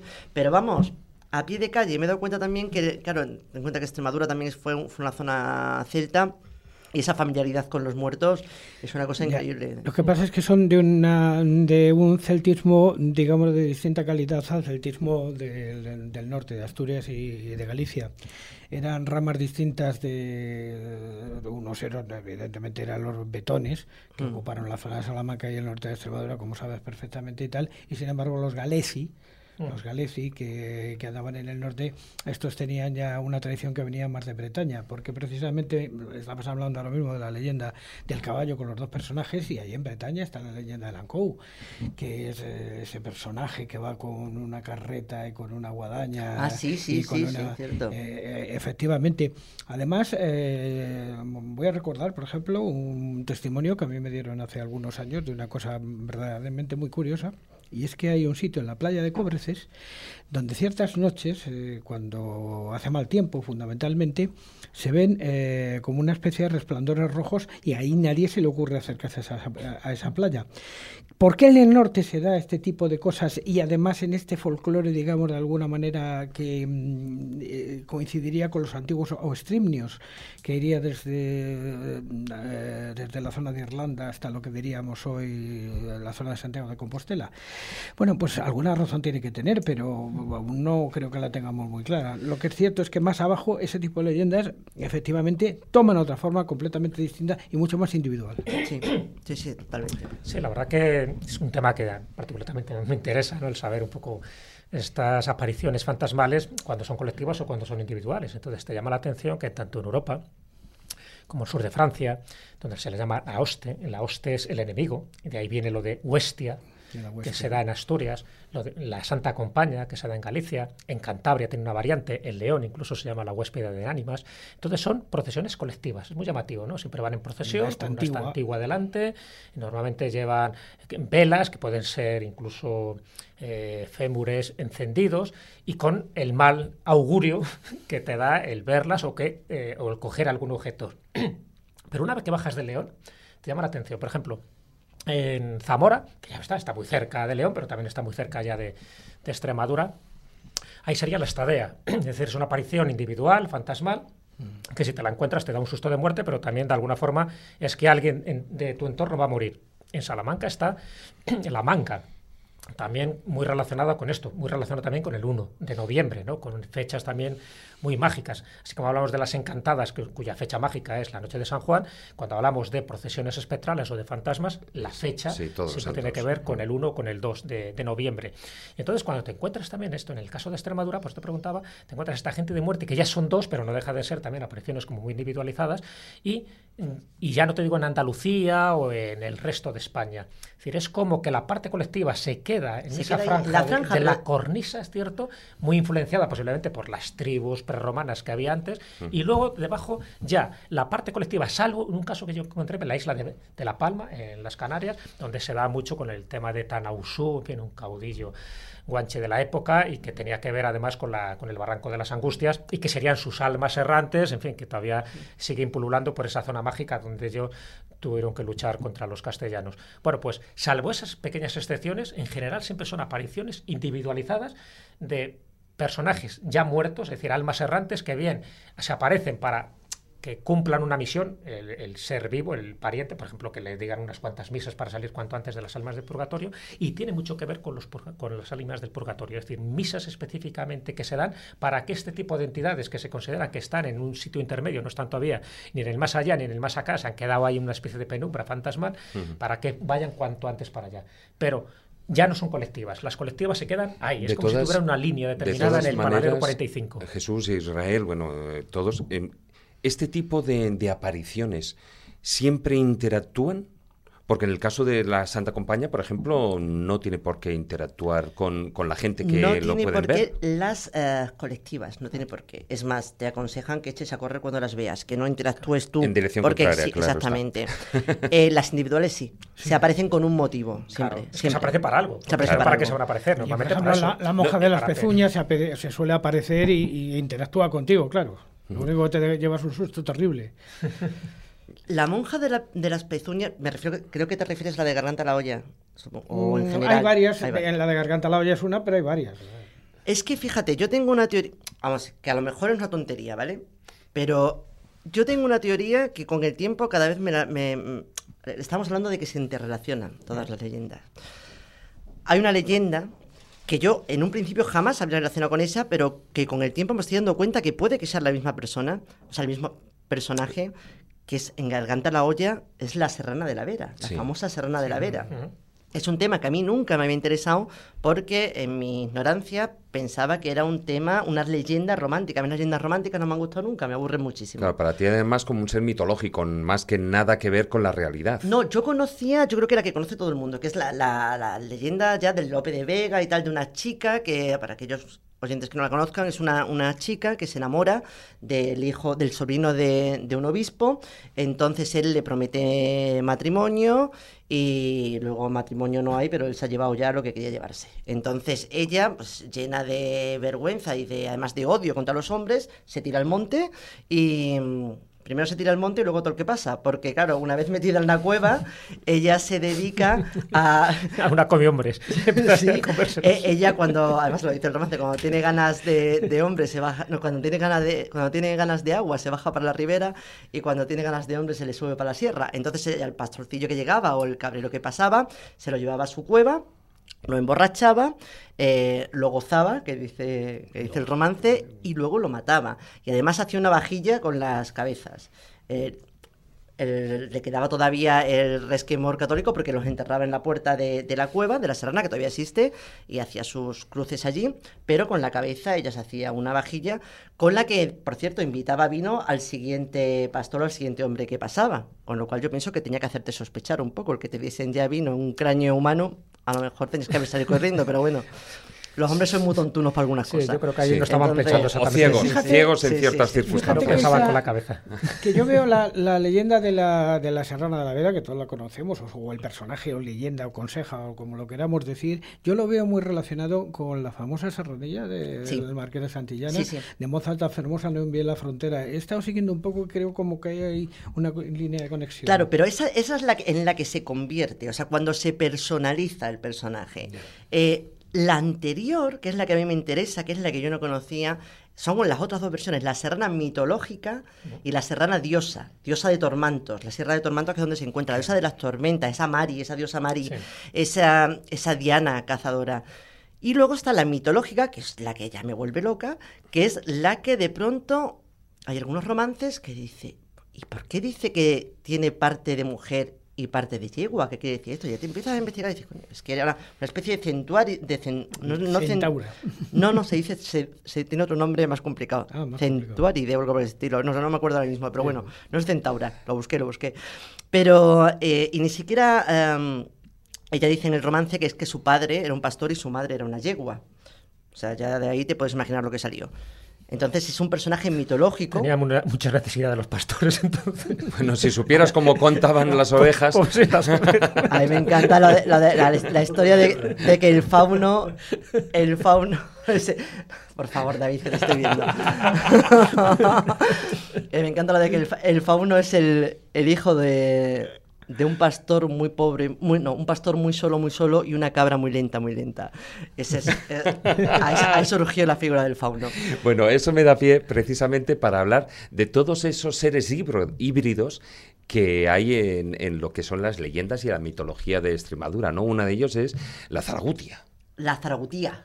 Zaragutía. La zaragutía, Zurigotía Mora, que lo conoce muy Oye, yo me tendré que ir bien. más a menudo por ahí por el tema del acento y... Sí, sí, solo por el tema del acento, claro. Vamos, tienes que, tienes no, que venir. vamos, sí, entre otras Sí, muchas sí, cosas, sí. pero ya es que es la segunda en la frente, gente y muerti. Y ahora ya Que la zaragutilla. Yo ya es que, vamos, eh, me tengo que ir más a menudo por Mérida, ¿eh? Sí, sí, tienes que ir más, tienes que ir más. Pues la, la zaragutía mora se da en el castillo, es un personaje que vive en el subsuelo del castillo de Alconchel, pero hay otro muy parecido en el castillo de, de Montánchez y hay otro muy parecido en el castillo de... mm, ¿Cuál es el de, el de Córdoba? La famosa... mm, Oh, lo diré. No saldrá. El de. Alconchel ya lo has dicho, ¿no? El de Sí, sí. pero la, la original la- es un ser mitológico que es eh, mitad mujer, ya te saldrá.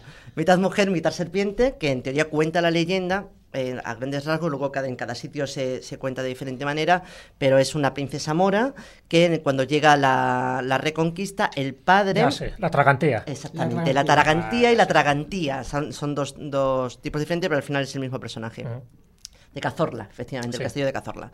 Eh, entonces el padre la encierra para que, bueno, para que esté en, en los sótanos, para que, eh, para que esté allí tranquila, que no le pase nada.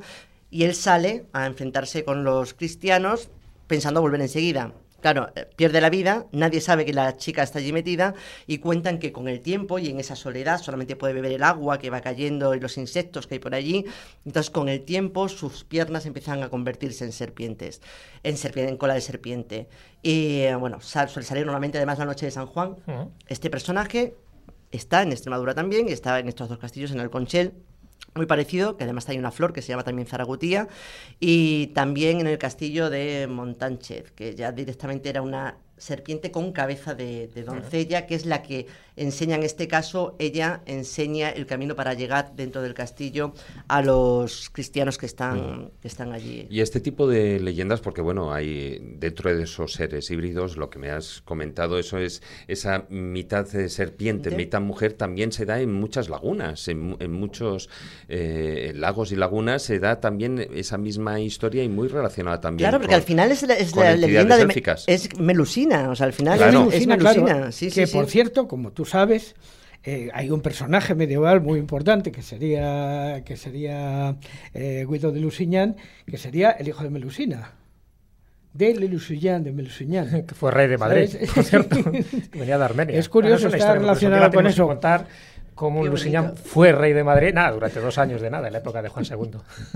Muchos eh, de este tipo de, de personajes híbridos también tienen mucho que ver con, con el mundo celta. Y en concreto en la zona de la Raya, bueno, Israel que lo conoce bien, hay un pueblo que se llama Landroal, donde aún hoy, y hay gente de Madrid que va, un- una especie de secta, ¿no? Que siguen adorando al dios endobélico, que además estaba, pues- estaba pegado ese pues pozo- Toloboso, está eh. pegado a Cheles, ¿no? mi pueblo. Y hay unas, unas tradiciones que tienen que ver con este tema porque la gente parece ser que se iba a dormir al templo de, de Endobélico y en el sueño, eh, bueno, pues eh, se le manifestaban estos animales híbridos eh, como diciéndole que puede ser que tú o alguno de tu familia se pueda convertir en una especie de centauro o de serpiente. Endobélico que sería, hombre, ¿no? según la zona endobélico, baélico. O sea, eh, en Postoloboso, por ejemplo, eh, vamos a tenerle como, como, como endobélico y tal. Pero de todas maneras, déjame que volver un momento a la famosa Zaragutía. O sea, es que, ¿cómo, por qué? Y en esta época justamente, en la que de alguna manera estamos llegando, o estamos en los alrededores, hay tanta planta vistosa cargada absolutamente de venenos y alcaloides por todas partes. Ayer, por ejemplo, yo ya a mí eh, me cogí mis hipéricos ya eh, por primera vez que, que, que- que ya están, ya están, ya están ahí. Y la zaragutía, es que, vamos, uno cuando la ve dice, pero madre mía, ¿y esta qué clase de cosa? ¿Quién, quién ha inventado, quién ha diseñado un bicho como este? Es no? una planta que huele muy mal, además. Es Es la una planta de que huele muy mal, además que dicen que es el alma de un templario. Sí, sí, sí, Estas nacen allí justo en la, en la- en la cumbre del Pues castillo. volviendo a los, a los seres híbridos de que estamos hablando, antes de que, de que se me vaya, el tema de... Porque además todo tiene que ver, volvemos a lo mismo. La serrana de la Vera, ¿vale? Que estábamos hablando. Mitad mujer, mitad caballo. En algunos lugares se dice que tiene patas de animal simplemente. O sea, no es que tenga la mitad del cuerpo de caballo, sino que las patas ya son de caballo. La famosa monja con patas de cabra, mm, pensamos que es- son patas de cabra, pero realmente son eh, patas con cascos, que lo que se oye es el sonido. Claro, que puede, mm, como si fuera un carnero, o sea, es lo mismo. Y hace poco recogí yo una leyenda en toda la zona del norte también de, de Extremadura, que, y además incluso un camarero también me contó que su padre le, le- contaba que les daba, no querían eh, pasar la noche en las sierras porque escuchaban cascos y decían que viene la serrana.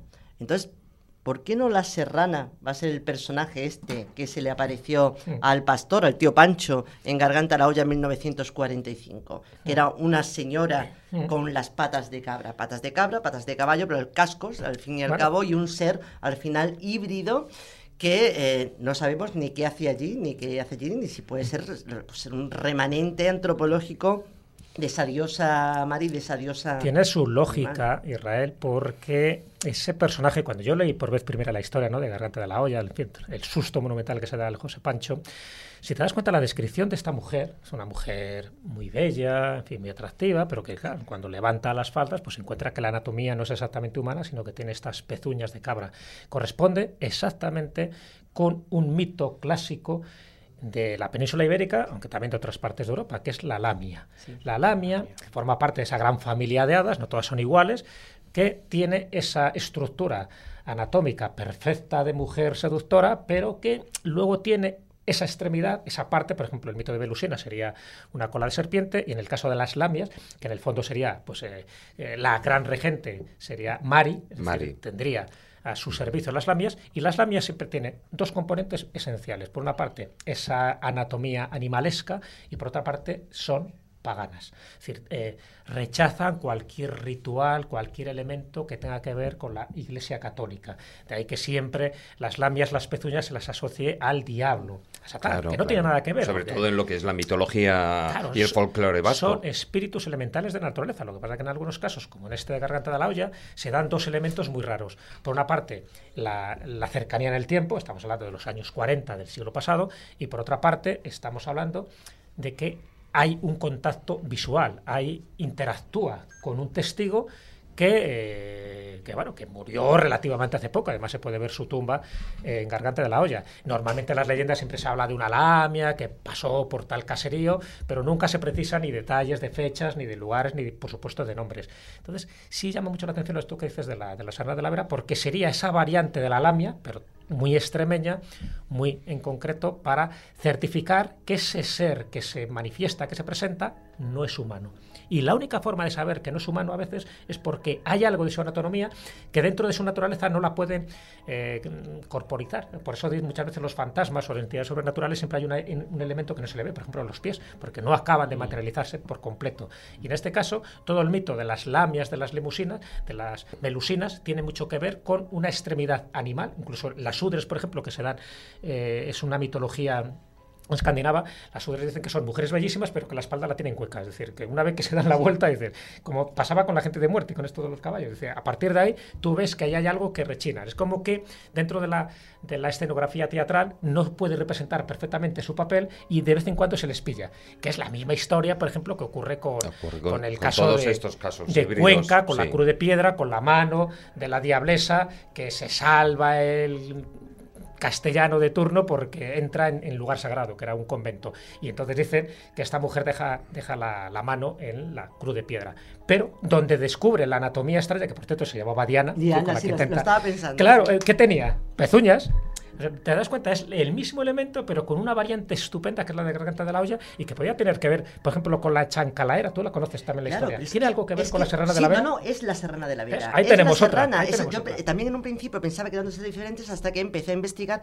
Es la serrana, pero con una diferencia. La chancalaera he encontrado que hay detalles, o sea, hay romances que hablan de ella como una especie de, em, de, de ave, de pájaro gigante que se convierte en mujer. O sea, la chancalaera puede convertirse no solamente en, en mitad caballo, mitad mujer, sino también en mitad, a ver, sería una arpía quizás, más parecido a una, Claro. a una arpía, pero es la el resto es lo mismo, es la mujer que vive en la montaña y que atrae a los hombres eh, cuando le apetece, porque ella vive allí caza, de, de- vive de su caza y vive tranquilamente, y cuando quiere hombre lo, lo lleva hasta su cueva, lo emborracha, eh, lo goza y lo mata. Exactamente es el mismo El personaje. proceso es el mismo. Y además están eh, valle con valle, con lo cual eh, es la, sea, que la chancalaera es la es el personaje urbano. Es el, sí.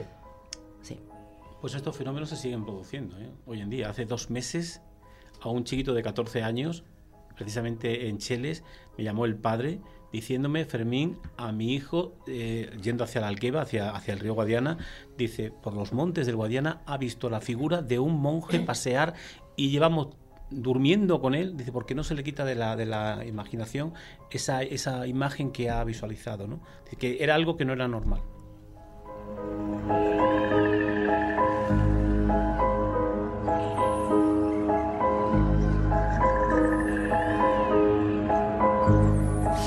Estamos hablando de esos eh, seres híbridos, hasta ahora hemos estado exponiendo casos, eh, digamos, de femeninos, pero qué duda cabe que también los hay en casos masculinos, aunque con, con otra con otra historia detrás, evidentemente, ¿no? Como es el caso del rabisome o el lobisome.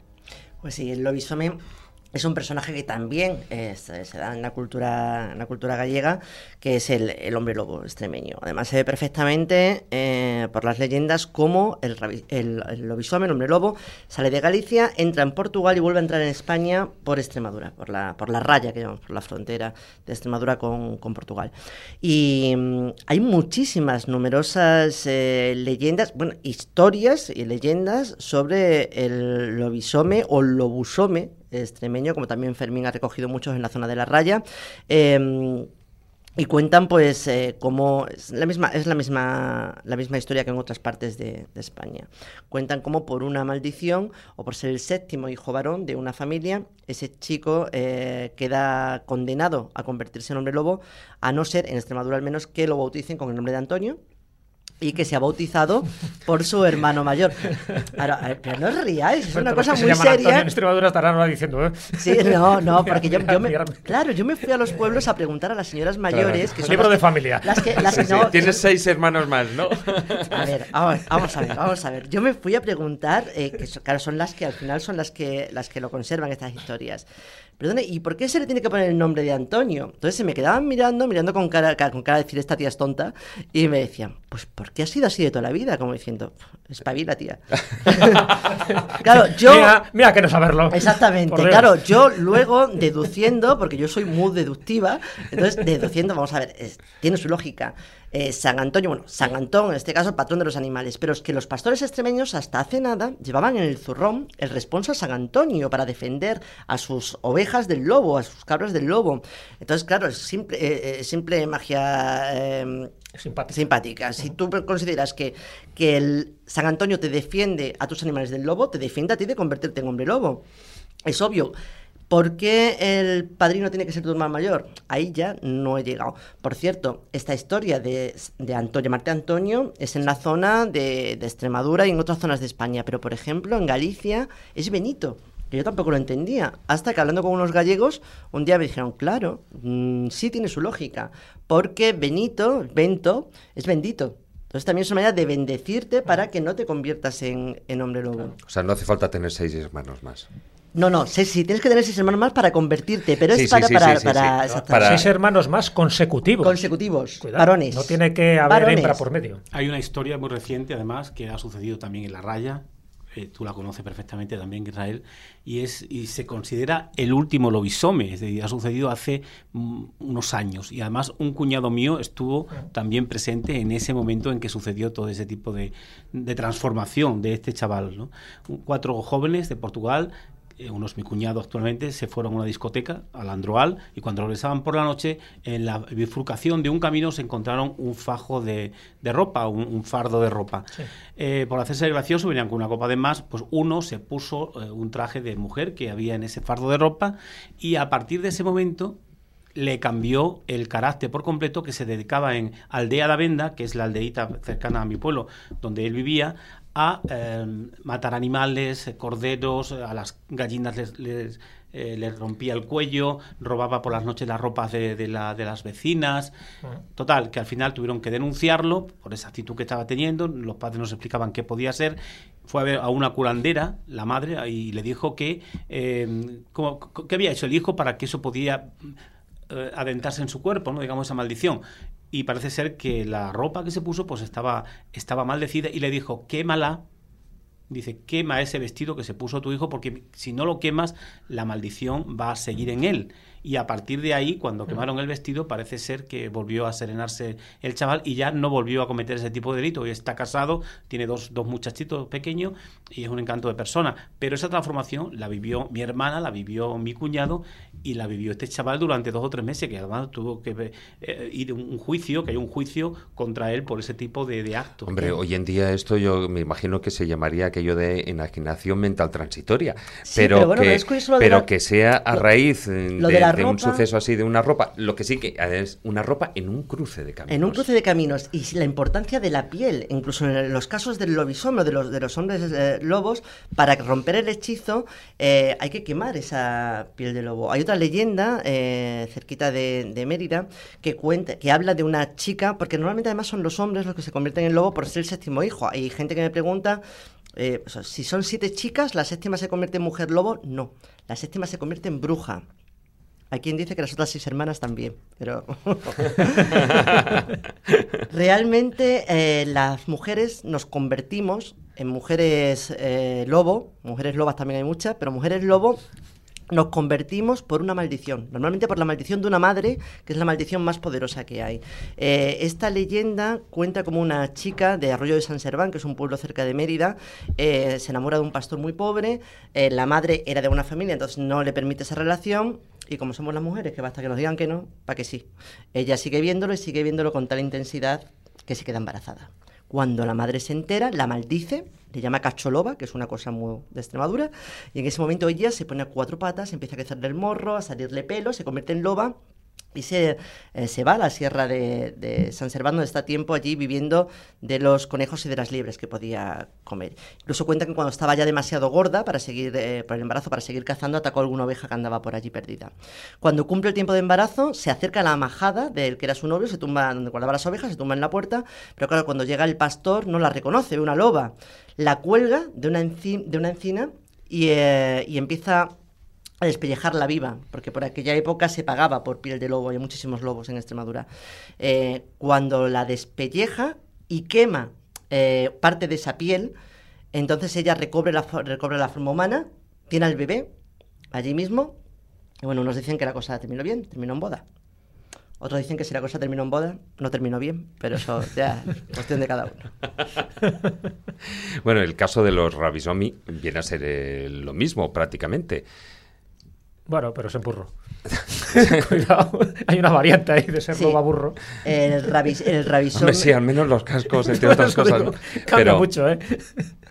Rabisome es eh, muy propio de, de allí, de, de Extremadura, y no se sabe muy bien cómo se convierte uno en, en rabisome. Seguramente es por la maldición también de, de una bruja.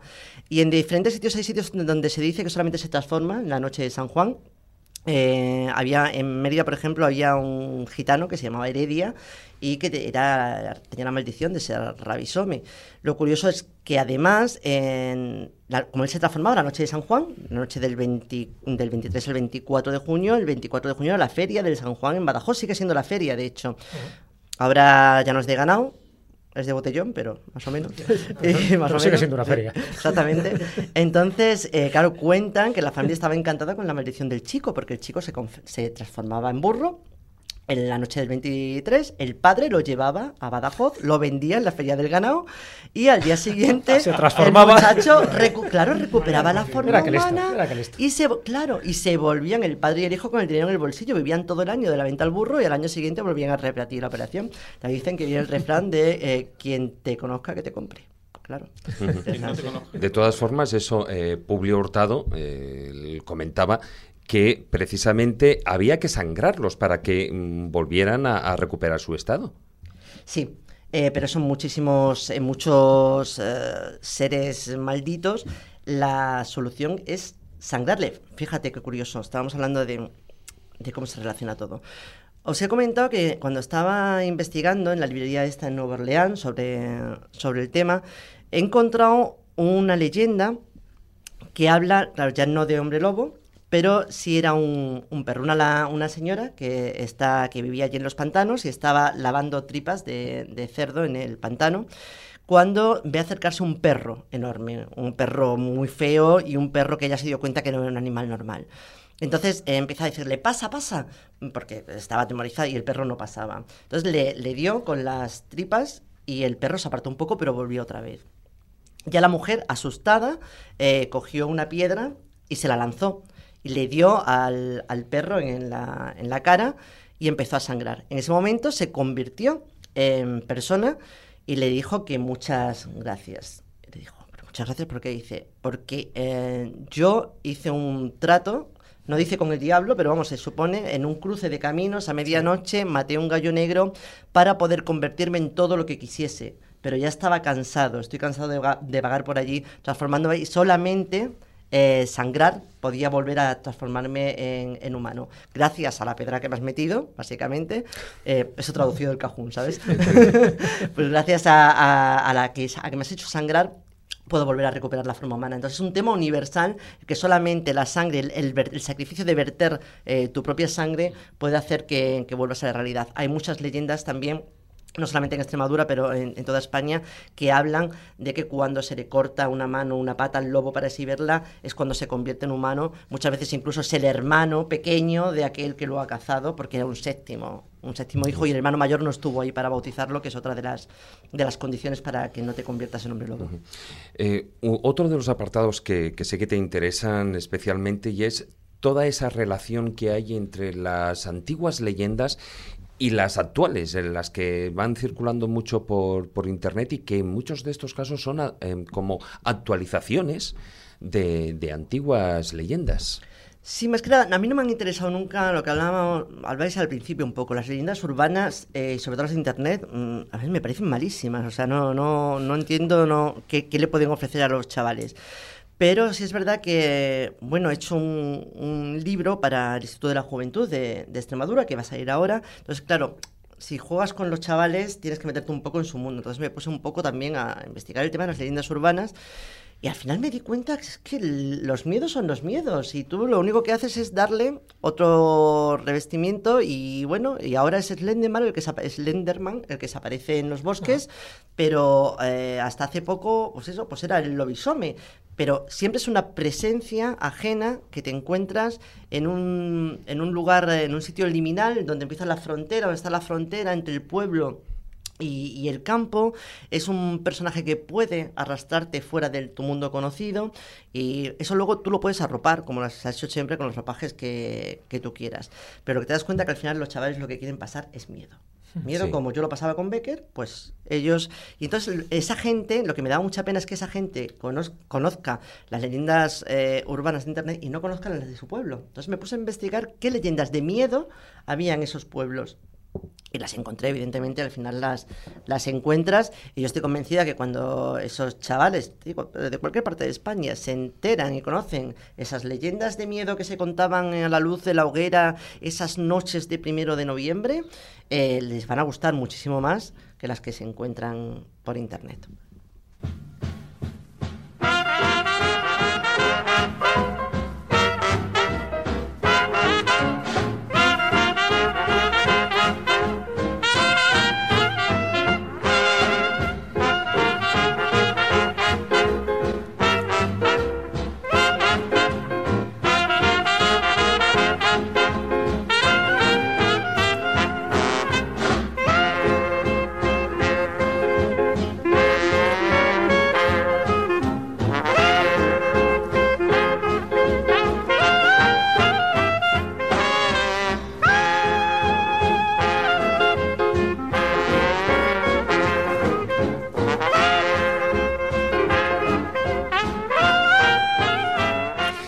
Esta música de Dixieland, ¿no? de, jazz eh, típico de Nueva Orleans, precisamente lo hacemos porque tú eh, acabas de venir de allí y curiosamente traes una serie de, leyendas, de historias que aquí, bueno, pues desconocíamos.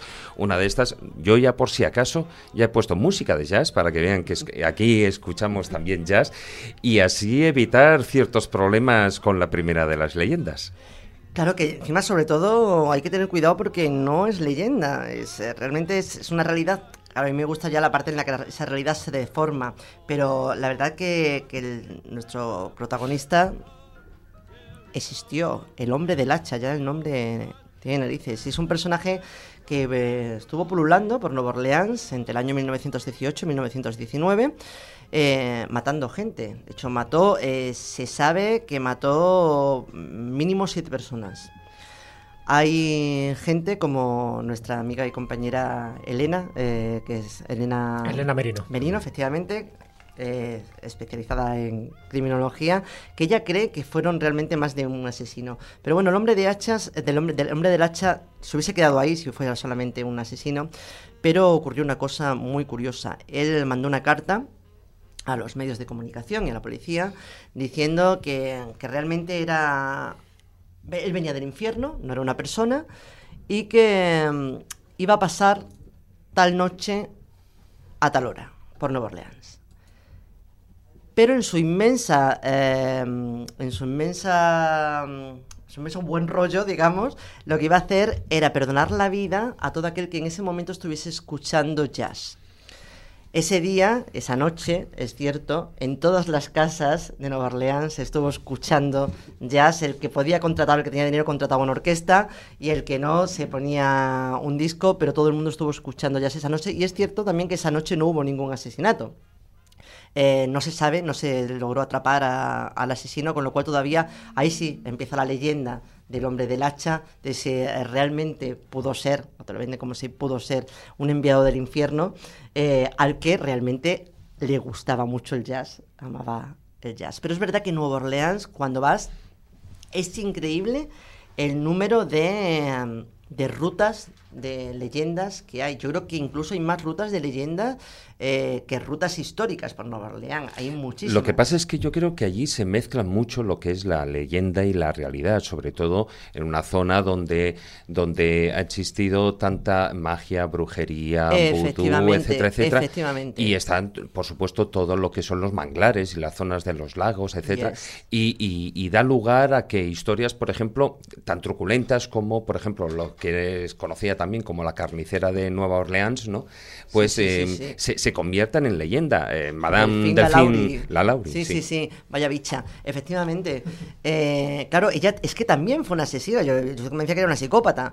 Pero, claro, pasa a la leyenda. Pasa a la leyenda en el momento en que, en que allí es verdad que, es que también tú ves las casas, ves las calles y es imposible que algo no se convierta en leyenda allí. Es, tan, es todo tan, tan pintoresco. Pues esta señora eh, vivió a principios del siglo XIX, llega a Nueva Orleans, se compra una gran mansión y empieza a hacer fiestas en las que invita a, todo el mundo. Ya se oían, se empezaban a oír que ella no trataba muy bien a, los esclavos eh, negros y a los criados, pero bueno, también era otro tiempo y bueno, pues tendría mal carácter. Claro, todo el problema viene cuando eh, de pronto en el año 1834 hay un incendio en su casa. Todas las casas allí eran de madera y además eh, los incendios se propagaban enseguida, con lo cual en el momento que había un incendio todo el barrio se volcaba en ayudarte. Eh, cuando todos los vecinos se acercan a, apagarlo, se encuentran en el desván de la casa con una auténtica carnicería. Esta señora se, había dedicado a, amarrar a los esclavos, pero a hacerles en vivo todo tipo de operaciones y de barrabasadas, sacarle órganos eh, sin anestesia y todo ensangrentado. Bueno, una cosa terrible. De hecho, fue tan terrible lo que se encontraron allí que fueron a por ella, a lincharla. Ella tenía que, tuvo, que, tuvo que salir por patas y de hecho murió al poco tiempo, a los ocho años o por ahí, murió en, en París donde ya no, no, se la conocía. Pero claro, se convirtió en leyenda. De hecho, la casa se enseña también en algunos de los circuitos. Y es propiedad ahora de, de Nicolas Cage. ¿Ah, sí? Nicolas Cage ha comprado de todo allí. Se ve que está por todos lados. se, convertirá en una, una cuestión de impuestos también. No, pero, es que tiene hasta la tumba. O sea, tiene, tiene hasta la tumba allí. Entonces, allí. Sí, sí, sí. Entonces eh, es, es increíble. Y, es uno de los personajes, eh, Madame más conocido junto a, a Marie Laveau. Marie Laveau, la reina del vudú. La, reina del vudú. Sí, sí, que por supuesto que, ese sí que es un nombre para tener en cuenta y que ha aparecido en 50.000 películas relacionadas es que Nueva Orleans, todo, es, eh, todo es Marie Laveau, todo es eh, el pub Marie Laveau, la tienda Marie Laveau, la peluquería Marie Laveau, todo, todo, la, la yo creo también ahí que efectivamente hay mucho más de leyenda que, de realidad. Ella nace también a, principios del siglo XIX, es hija de, un blanco, de un terrateniente blanco y una mulata, y entonces ella se dedica a la peluquería, realmente ella era peluquera, va por las, por las mansiones, lo que pasa es que como su padre era blanco, pues tiene buena relación, dejan entrar las mansiones eh, para peinar a las señoras. Ella se casa con un, con un haitiano, ella es católica, de hecho está enterrada en el cementerio católico de, Nueva Orleans. es católica, pero se casa con un haitiano eh, que muere al, poco tiempo. Ya empezamos con la leyenda en extrañas circunstancias. Yo creo que en la época todo era extrañas circunstancias, pero bueno. Em, y entonces ella empieza a dedicarse, se da cuenta porque ella al principio hablando con las señoras y tal, que están interesadas en el tema del vudú, la magia siempre nos ha gustado. Y entonces ella se da cuenta que se puede sacar más pasta eh, siendo reina del vudú que peinando cabezas. Entonces empieza a montar, eh, sí es cierto que hay, zonas, eh, por ejemplo, el, la esquina de Congo Sky, la esquina del, del, Congo, uno de los parques donde se reunía, hay también una especie de pantano donde se reunía para hacer sus ceremonias de vudú. Yo no sé hasta qué punto era vudú auténtico o era también un poco espectáculo para esas señoras aburridas de la alta sociedad, porque lo que también se dice es que ella, gracias al vudú, podía ver el futuro y adivinaba cosas, pero se le llamó reina del vudú también se dice que, claro, que ella adivinaba cosas porque lavando cabezas se escuchan muchas cosas. Claro, tú estabas allí lavando, tenías la oreja puesta, cualquiera que haya tenido una peluquería, que haya ido a la peluquería, te enteras de mucho.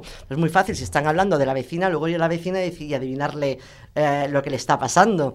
Entonces, bueno, yo creo que ahí fue una, fue una mujer que sí, realmente yo creo que le gustó el tema del vudú, pero bueno, eh, fue una más, creo que hubo, hubo mucho también de, de puesta en escena, pero sí lo que es curioso cómo se saca, cómo sacar rendimiento una leyenda. Ella está enterrada en el cementerio de San Luis número uno, católico, ¿vale? Va, hay peregrinaciones auténticas a la tumba, hay que hacer una raya o tres, una cruz, perdón, o tres cruces y pedir un deseo, pero ¿qué pasa? Que hay que pagar ya 20 euros para entrar en ese cementerio solamente porque allí está la tumba de Marie Lavaux. Bueno, y para entrar en su casa, me imagino, en el barrio francés, pues tres cuartos de lo mismo. Ay, sí, no, no, no está... en la casa de Marie Lavaux no... O sea, está, pero no creo que no se abre ni nada. No es, no, no es una cosa que esté ahora... Como museo. Eh, no, no, no, no. Ella aparece en museos de, de vudú, su certificado de nacimiento, porque también, también, ya la leyenda, es que hay dos certificados de muerte con 40 años de diferencia. Realmente la segunda es su hermana. O sea, no, tampoco hay más. Sí, pero que se crea un mito alrededor de una figura tan emblemática como y, es. Y, se va creando. Claro, y se va alimentando porque interesa. Totalmente, todo. De hecho, fíjate, en uno de los, de los de los pantanos en el que estuve, el pantano de Manchac, eh, tenía mucho interés yo en ir porque ahí se, es, verdad que. Mm, es donde se, centra un poco la leyenda del Rugarú, del que os he hablado antes, pero además sí que hay una leyenda eh, que habla de que eh, hubo ricos hacendados que hicieron allí sacrificios humanos porque se convirtieron al vudú para poder seguir conservando sus plantaciones. Mm, eso está perdido en la leyenda, pero sí se cuenta que hubo una reina del vudú eh, que no es Marie Laveau no estuvo nunca por allí, que se llamaba Julia, Julia Brown, eh, que ella hizo en el 1915, lanzó una maldición eh, sobre la gente de allí que no la trataba bien. Es verdad que en 1915 un huracán arrasó los tres pueblos que estaban alrededor del pantano y hay un cementerio allí que se puede ver si vas en barca, porque está en medio de, digo, de allí del pantano, con las tumbas de la gente que murió en 1915. Claro, Reina del Vudú, ella era Julia Brown de esa zona, pero la gente en cuanto escucha Reina del Vudú se vuelven locos y Marie Lavaux. Entonces yo, tú te metes en internet y encuentras mogollón de artículos diciendo que fue Marie Lavaux la que hizo esa maldición y la que estaba, que allí hacía, o sea, entonces la, fama de Marie Lavaux, la leyenda se va extendiendo, extendiendo, extendiendo y está llegando ya, y, y, cada vez, y cada vez irá más porque cada vez se va, se va proponiendo diversas leyendas que, que, no tienen nada que ver con ella, que van alimentando efectivamente. Bueno, pues muy interesante, pero tenemos que dejar aquí el filandón. Seguiremos con las leyendas.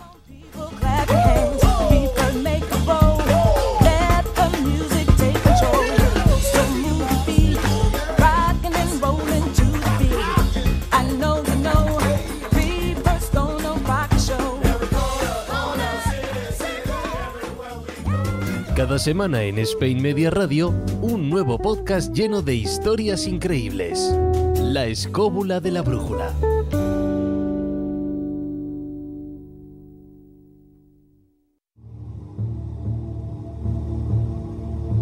El taller del pintor.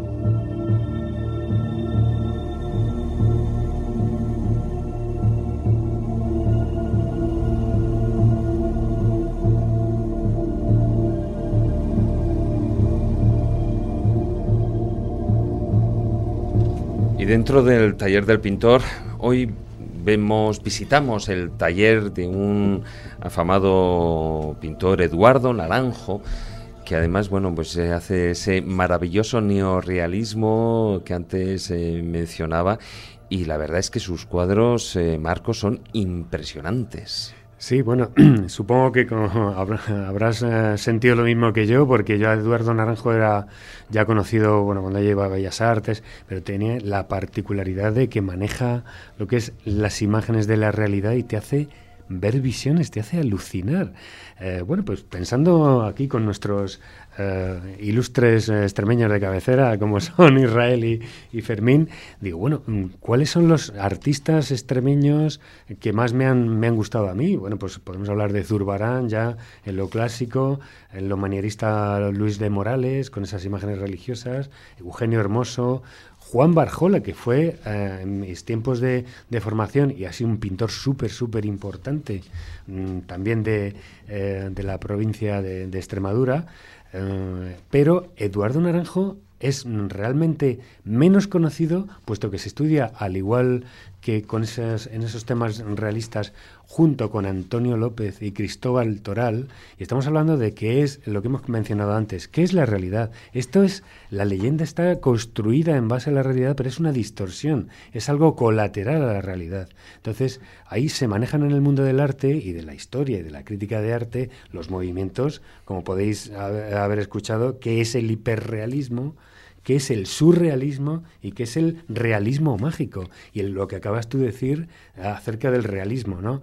Eh, vamos a ver, no sabemos qué es el realismo porque está retratando a la pura realidad. Surrealismo es lo que da rienda suelta al subconsciente sin intervención de lo racional. El hiperrealismo, en realidad, es, vamos a reflejar la realidad hasta sus últimas consecuencias, es decir, mm, que llega incluso hasta más, más allá que la propia fotografía. Pero el realismo mágico podría eh, decirse que es, mm, vamos a retratar un momento de la realidad, pero vamos a acercarnos un poco a la magia de lo cotidiano, es decir, nos acercamos a la forma de ver, que es, no es lo mismo mirar que ver. Entonces, eh, este eh, pintor, Eduardo Naranjo, nacido en 1944, actualmente está desarrollando su obra, eh, se le asocia un poco a, este movimiento del realismo, hiperrealismo, que podría estar también Antonio López con él, pero está mm, contándonos unas cosas en los cuadros, pero realmente mm, sorprendentes. A mí me, cuando empiezo a ver los cuadros y a documentarme sobre, sobre Eduardo Naranjo, me doy cuenta, bueno, pues esa parte del realismo mágico que está rozando lo que es la parte onírica, lo que es el incluso el mundo de los sueños o incluso podríamos eh, plantearlo como esa otra realidad que está ahí pero que nosotros mismos no vemos, y, que, y que viene a estar eh, digamos enzarzada con nuestro con nuestro mundo y con nuestro nuestra parte física. Efectivamente, David, ahí tú has dado un poco en el clavo porque nosotros hemos manejado en las vanguardias históricas del, siglo XX estos tres elementos. Eh, os pongo una diferencia que es que hay cosa más mágica que ver la Gran Vía totalmente vacía, pero absolutamente representada, como lo hace Antonio López. Es realmente inquietante. El surrealismo, como lo representa Dalí, Dalí, lo que pasa es que distorsiona las figuras, hace lo de los relojes blandos, etcétera, etcétera. Pero, ¿qué es lo que hace Eduardo Naranjo? Eduardo Naranjo lo que hace es lo que están haciendo ahora mismo la, el retoque digital más avanzado, que es combinar realidades absolutamente bien plasmadas, que dices, ahí va, y lo que estoy viendo aquí es absolutamente demencial e inquietante. Además, eh, muchas de las imágenes que él crea podrían mm, ser portadas de libros de misterio y de, eh, por ejemplo, estoy hablando de la contemplación de una muñeca de 1961. Todas las obras que realiza Eduardo Naranjo en la década de los 70 son absolutamente misteriosas, inquietantes. ¿Por qué? Porque realmente está dotadísimo con el manejo de la técnica, igual que le pasaba a, Dalí. Dalí manejaba muy bien, pero tenía un poquito eh, un toque fantástico y un poco de onirismo. Pero Eduardo lo que hace es que lo maneja a la perfección. Y te hace realmente meterte en unos, en unos mundos mm, que te los cuenta como reales, puesto que están muy bien ejecutados, pero te hace meterte en un mundo metafórico, de, de, fantasía, de lo que tú has dicho, de, del mundo de los sueños, y te los pone delante de tu, eh, de tu mirada como si fueran reales. Es decir, te hace, sentir lo que sentiríamos en una obra de teatro o en una película que te golpea con las emociones y dices, ah, un momento, espérate, que esto es una película. Pero te hace esa metáfora de hacerte sentir miedo, inquietud, eh, un poco lo que decimos que actualmente los científicos se empeñan en decirnos mediante el estudio de la, de, la física cuántica que lo que vemos es realmente una mentira. Es decir, lo que nos están informando los sentidos es un no es verdad. Entonces, eh, lo encadeno un poco con el mundo de las leyendas porque la leyenda es un realismo mágico. La, la leyenda es un realismo mágico que pretende explicar una meta realidad con, pues porque nos, no comprendemos que es la realidad que nos muestran los sentidos. Entonces ahí está la pintura de Eduardo Naranjo que está jugando con ese dilema, con esa metáfora, con esa serie de, de, cosas. Pero lo hace además desde con una técnica hiperrealista que me tiene absolutamente fascinado. Sí, sí. La verdad es que es un pincel magistral, un dibujante surrealismo hiperrealista, asombroso y que bueno pues eh, fíjate yo creo que fuera de lo que puede ser el ámbito del circuito más, eh, digamos, cultural, pictórico, yo creo que es uno de los grandes desconocidos eh, de, este país. Sí, es verdad que es, gran, es grande desconocido porque quizá Antonio López ha sabido penetrar más, aparte de por lo que tarda en pintar los cuadros, los cuadros de la familia real, que ha dado tiempo a que se envejezcan y tal y se transforme la realidad, porque a ver, ¿qué es lo que te, mm, os he comentado muchas veces?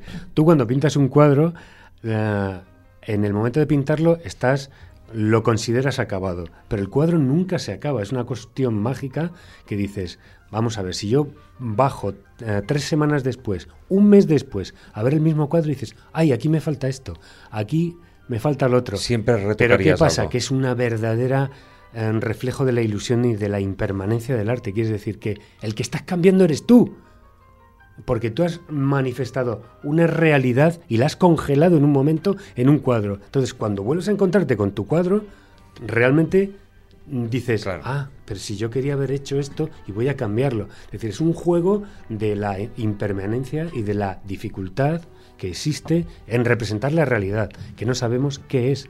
Por lo tanto, eh, Eduardo Naranjo está aquí manteniéndonos y presentándonos el dilema de la percepción de los sentidos. Y es realmente fascinante. Y que recomendamos esa visión de, su obra que tenemos tanto en, Facebook como por supuesto también en la página personal del propio pintor de Eduardo Naranjo.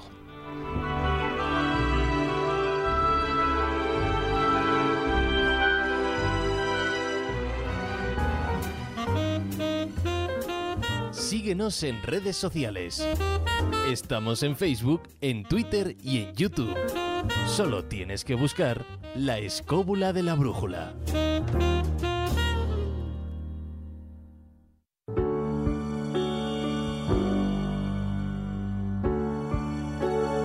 La Biblioteca de Alejandría.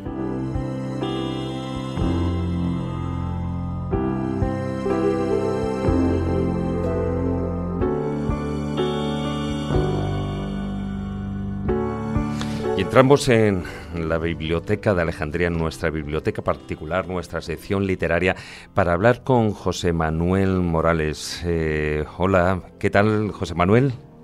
Muy buenas, David, ¿cómo estás? Sí, ahí te tenemos. Fantástico, encantados de tenerte. Bienvenido aquí a la escóbula de la brújula bueno, no, no podéis imaginar la ilusión que me hace subirme por primera vez a esta escóbula voladora con, gente a la que admiro tanto como a Jesús, a ti, a Carlos, a Juan Ignacio, que no, no sé si estarán por ahí. Bueno, a Juan Ignacio sí, Carlos, ya sabes, es un, un ente, un sistema operativo, con lo cual aparece, desaparece. no está. Eh, nunca lo sabes, ¿no? Nunca lo sabes. Bueno, pues ya era hora, ¿no? Que estuvieras ya en la escóbula de la brújula. Y como no, hablando de templarios. y, que sepáis que sepáis que soy en gran medida responsable de mi pasión por los enigmas históricos y bueno uno de ellos de estos, uno de estos enigmas históricos como son los templarios. Bueno precisamente eh, tú eres eh, por tu formación eh, licenciado en administración y dirección de empresas eres un especialista en marketing y tienes una ya dilatada experiencia en diferentes puestos relacionados con el tema y y con ello creaste una empresa, la empresa de visitas guiadas Córdoba Misteriosa, que desde el año 2013 trabajas ahí en, lo que es la, capital. Y acabas de publicar el libro Templarios, claves ocultas en catedrales góticas, vírgenes negras y la búsqueda del Santo Grial en España bajo el sello de la editorial Luciérnaga. Eh, José Manuel, te quería hacer, eh, para empezar, una pregunta, y es, ¿es difícil desenmarañar la red, toda esa red de falsedades que hay alrededor de la Orden del Temple? es muy complicado porque, como, como bien sabéis vosotros, eh, existe una gran cantidad de falta de documentación por lo tanto es muy difícil separar eh, el grano de la paja, como se suele decir, y, en muchas ocasiones hay que trabajar simplemente con hipótesis de, trabajo, así que sí que te diría que sí, que es complicado, pero bueno, yo al menos he llegado a mis propias conclusiones y me gustaría que, el lector hiciera lo mismo, no solo que crea todo lo que yo le digo, sino que eh, cuando, cuando yo le aporte documentación, que sea él quien saque sus propias eh, conclusiones. Yo siempre le voy a dar eh, un poco las dos versiones, la quizá la más histórica, más rigurosa, y luego también voy a acudir cuando no hay documentación a la leyenda, a la tradición oral, para que sea el lector quien, quien un poco al final pueda pensar por sí mismo. Este libro lo has planteado como, como un viaje en primera persona, es una búsqueda personal, pero em, ¿por qué empiezas esa búsqueda, ese camino, eh, digamos, en tu propia iniciación sobre el tema templario? ¿Por qué lo empiezas en París? Pues por pura casualidad o sincronicidad o llamémoslo como, como queramos, pero eh, fue yo estaba haciendo otra cosa. Yo no eh, siempre me han gustado los templarios, creo que como todos pues me ha intrigado la parte de más esotérica, de más mística de la orden del temple pero en realidad nunca me había planteado el escribir un libro sobre ello. Y fue en París donde, como te decía, por una sincronicidad de estas del destino, eh, un personaje que realmente no he vuelto nunca ni a ver, al que no le pregunté ni su nombre, me empezó a hablar de una serie de claves enigmáticas que existían en París. Tampoco tengo muy claro el, por qué.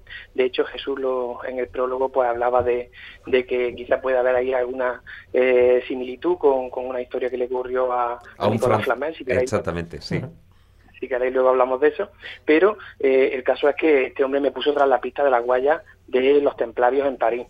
Y, luego cuando ya empecé a, documentarme a fondo sobre ellos descubrí que, era un tema apasionante, que además servía de nexo ideal para tocar otros temas tan fascinantes como el ocultismo medieval, como la simbología de las catedrales góticas, como el Arca de la Alianza, las vírgenes negras, el Santo Grial, y bueno, eh, nadie pudo evitar que, escribiera sobre ellos. La verdad es que me entusiasmé de tal forma que empecé a, viajar y a descubrir lugares fascinantes y bueno, eh, no sé si me habrá salido un buen libro o un mal libro, pero yo me lo he pasado estupendamente investigando. Bienvenido al gremio, José Manuel, de los que estamos apasionados por el mundo templario, ¿no? Pero apasionados en ese sentido de desligar lo que es el trigo de la paja, de saber lo que hay de verdad o mentira, lo que es mito, o mistificación, que ya sabes que de todo hay en ese mundo tan a veces tan oscuro de, de los templarios. Tú acabas de decir eso, que tu acicate, tu iniciación casi, te ocurre en París y has esbozado, y me interesa un poco que lo desarrolles, pues es otro personaje que donde tiene su iniciación, donde precisamente tiene esa epifanía, es en León, en León, junto con la Catedral Gótica de León, que además yo sé que tú la mencionas y, forma parte de ese secreto ¿no? que, conservan algunas catedrales góticas. Eh, Nicolás Flamel, como alquimista, ¿tú crees que en esa catedral, además, encontró las claves para entender no solo parte del Camino de Santiago, sino también para entender un poco el secreto que se, que se esconde detrás de ese supuesto esoterismo que tienen los templarios? Pues no sabría asegurártelo, pero lo que sí que es cierto es que si hay un lugar ideal para iniciarse en estos temas, yo creo que es la Catedral de León una catedral que está repleta de simbología y, bueno, y si está repleta de simbología a día de hoy. Imaginemos cómo estaba en aquella época cuando... Cuando las vidrieras eran las auténticas. Exactamente, a eso, a eso voy. Eh, si a día de hoy todavía han sobrevivido pues vidrieras como la del alquimista, que, probablemente, eh, bueno, se, cree, ¿no?, que recuerda eh, la visita de, Nicolás Flamel a León, o otras como esa que, dicen, ¿no?, que antiguamente tenía un, estandarte en el que mencionaba a, a Monra, eh, o como la de Simón el Mago que, bueno que es algo que deja impactado a los visitantes cuando cuando ven a, la que podríamos decir la competencia de Jesucristo dentro de la casa de Jesucristo dentro de una iglesia católica por lo que bueno eh, León es un lugar ideal y es bastante posible no es bastante probable que, que, que Nicolás Flamel tuviera allí esa iniciación aunque luego como sabemos también la continuó por el Camino de Santiago que es otro lugar en el que uno pues se transforma se, se convierte en una persona diferente a la que comenzó el camino. Hola José Manuel, soy Israel Espino. ¿Qué tal? Hola Israel, ¿qué tal? Encantadísima de tenerte porque además quería preguntarte, eh, como estamos hablando de leyendas hoy y como la cabra tira al monte, yo quería preguntarte si has recogido, eh, bueno, primero Jerez de los Caballeros, de los Caballeros Templarios, y la leyenda de la Torre Sangrienta, no sé si la has recogido o no, o qué... Sí, sí, sí, sí, sí. Eh, de hecho, bueno, pues, escribir un libro de templario, hablar de España y no hablar de Jerez de los Caballeros sería casi un delito, ¿no? Y, sí que es una de, de, las historias más impactantes, ¿no? Cuando esos caballeros, eh, de alguna forma que se sienten los responsables de que Jerez de los Caballeros sea un lugar eh, donde se vive bien, donde el pueblo los apoya y eh, donde se sienten injustamente perseguidos. Ellos, no, en lugar de entregarse, como hicieron la mayoría de los templarios en España, porque en España la verdad es que la persecución no fue tan, tan grave, no fue tan bestial como, como en Francia, eh, en España estos caballeros de los Caballeros se, se, hicieron fuertes en su fortaleza, pero eh, las tropas del rey no saben por qué, probablemente por motivos económicos, por motivos políticos, eh, les atacaron con una bestialidad que no se, no se justifica de ninguna forma, entraron en la, en la fortaleza, eran muy poquitos los que tenían que defenderse y al parecer cuando, cuando llegan al lugar donde se habían eh, refugiado se los encuentran pues en una capilla eh, de rodillas rezando y bueno no, no, tienen ningún tipo de piedad con ellos y son son eh, son empujados desde las almenas de la, de la torre sangrienta que es el nombre que recibiría a partir de ese momento son empujados al vacío de forma que bueno tienen un final terrible para una gente que realmente lo único que había hecho era traer la prosperidad al pueblo de, Jerez de los Caballeros. Cuenta la leyenda, que todavía se escucha las noches de luna llena los silbidos de los templarios llamando a sus caballos para poder volver, aunque sea fantasmalmente, a la conquista de Jerusalén. Querías... sí. Eh, no, sí, sí, sí, simplemente sí, oye, lo que ha dicho Israel. Eh, te iba a preguntar una cosa, José Manuel, soy, soy el Juan Ignacio. soy el Cuesta. Vamos a ver, eh, más que hacerte una pregunta, porque veo que, el libro lo has, lo has documentado bien y que va, digamos, sigue un orden coherente, eh, simplemente te quisiera hacer una recomendación, ya que has hablado de la Catedral de León. Si pudieras conseguir un libro que creo que es bastante interesante, que se llama El laberinto del alma, publicado por César García, que es también de León, eh, seguramente que ampliarías un poquito más el conocimiento de ese, de ese problema de la vidriera de la Catedral de León y su relación con los templarios, pero sobre todo eh, en el tema de los frisos y el contenido esotérico que tienen que está muy relacionado con el tema del simbolismo de, del, del simbolismo oculto que está en las catedrales góticas, simplemente eso nada más.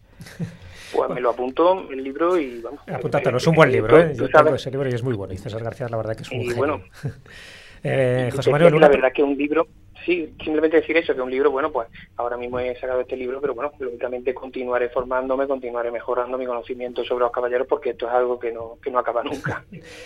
Eh, te preguntaba, porque bueno, tu primera incursión literaria un poco fue, creo, ese, esos enigmas y misterios de Córdoba, y ya que has hecho este de Templarios, pues hombre, yo creo que casi es una pregunta obligada, ¿no? Eh, ¿Qué vinculación tiene Córdoba con los Templarios? Pues muy poquita, la verdad. Por eso. Eh, 1200, 1236 se produjo la, la conquista de Córdoba, los templarios ayudaron a la, a, la conquista, a Fernando III el Santo, y a partir de entonces sí que se les concedieron algunas, algunos, eh, eh, a, la hora de compensarles por la ayuda, pues se les concedieron algunas fortalezas. Entonces, Córdoba Capital tuvieron una torre que se llama la Torre de la Calahorra, en la provincia, en Castro del Río, en Almodóvar del Río, también tuvieron alguna pequeña posesión, pero realmente en Córdoba la huella no ha sido muy importante. Por eso, por lo que me he visto obligado a viajar al norte de, de España, bueno, desde Madrid para arriba, porque es donde se encuentran las principales huellas y es donde me he encontrado también que, bueno, pues, que la huella de la Orden del Temple está mucho más presente que lógicamente que en Andalucía, donde los templarios pues pasaron pues, casi de refilón. Exceptuada la provincia de Jaén, cuidado. Efectivamente, exceptuando Jaén, sí. El Santo el Castillo de la Iruela, muy importante. Bueno, pues ahí tenemos en la mano Templarios, eh, publicado con ediciones Luciérnaga, José Manuel Morales, un libro que es eh, bueno muy personal de esa búsqueda, de ese viaje que tú has ido realizando para conocer, eh, para buscar todas esas claves em, que hay en monasterios, en las catedrales, en las iglesias, acerca de que, bueno, tampoco vamos a desarrollar aquí porque es eh, un tema muy largo, como es el, tema del Santo Grial, las vírgenes negras, etcétera, pero que desde la escóbula de la brújula recomendamos este libro para lectura y más ahora, precisamente en verano, en el que además se puede viajar y hacer emular esa, esa senda que, que el autor, que José Manuel, ha sido recorriendo. Muchísimas gracias por haber estado con nosotros aquí en la escóbula. Muchísimas gracias a vosotros. José Manuel, Un te, abrazo. te damos el Santo Grial auténtico. Un abrazo. Un abrazo, gracias.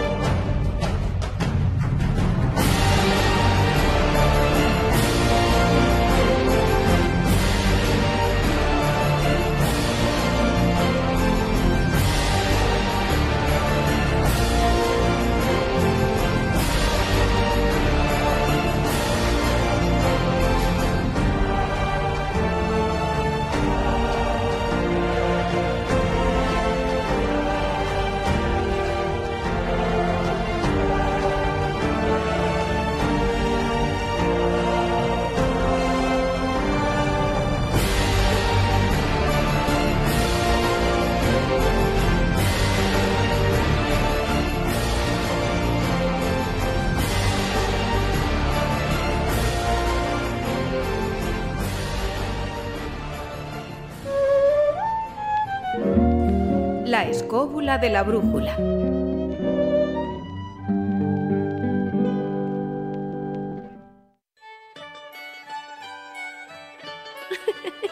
Los cuentos de Callejo.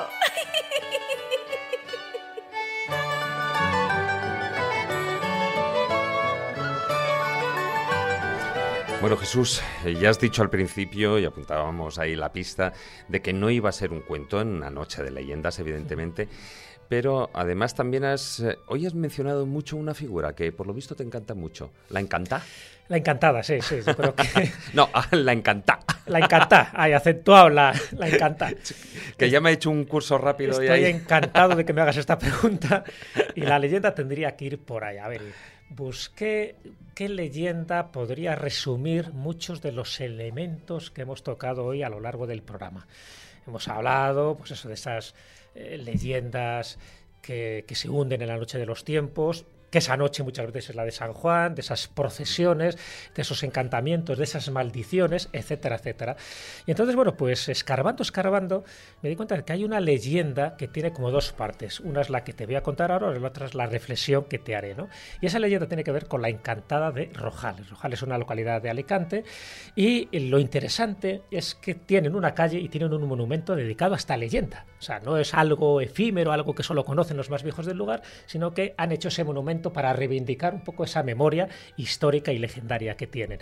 Y por eso me llamó la atención. Hay una que esa leyenda figura en internet, pero la que yo voy a contar me la, me la contó precisamente el cronista local de Rojales, que es Fausto Cartagena. Cuando yo estuve investigando este caso y otros con Javier Sierra, que luego se convirtió en ese libro de la España extraña, pues nos fuimos a Rojales y ahí nos cercioramos de esa leyenda contada por este cronista con muchos más detalles que son, que es la que te voy a contar ahora, la que voy a narrar a todos los oyentes, y luego te diré por qué he elegido en concreto esa y no otra. ¿Te parece? Bueno, pues vamos a escucharla.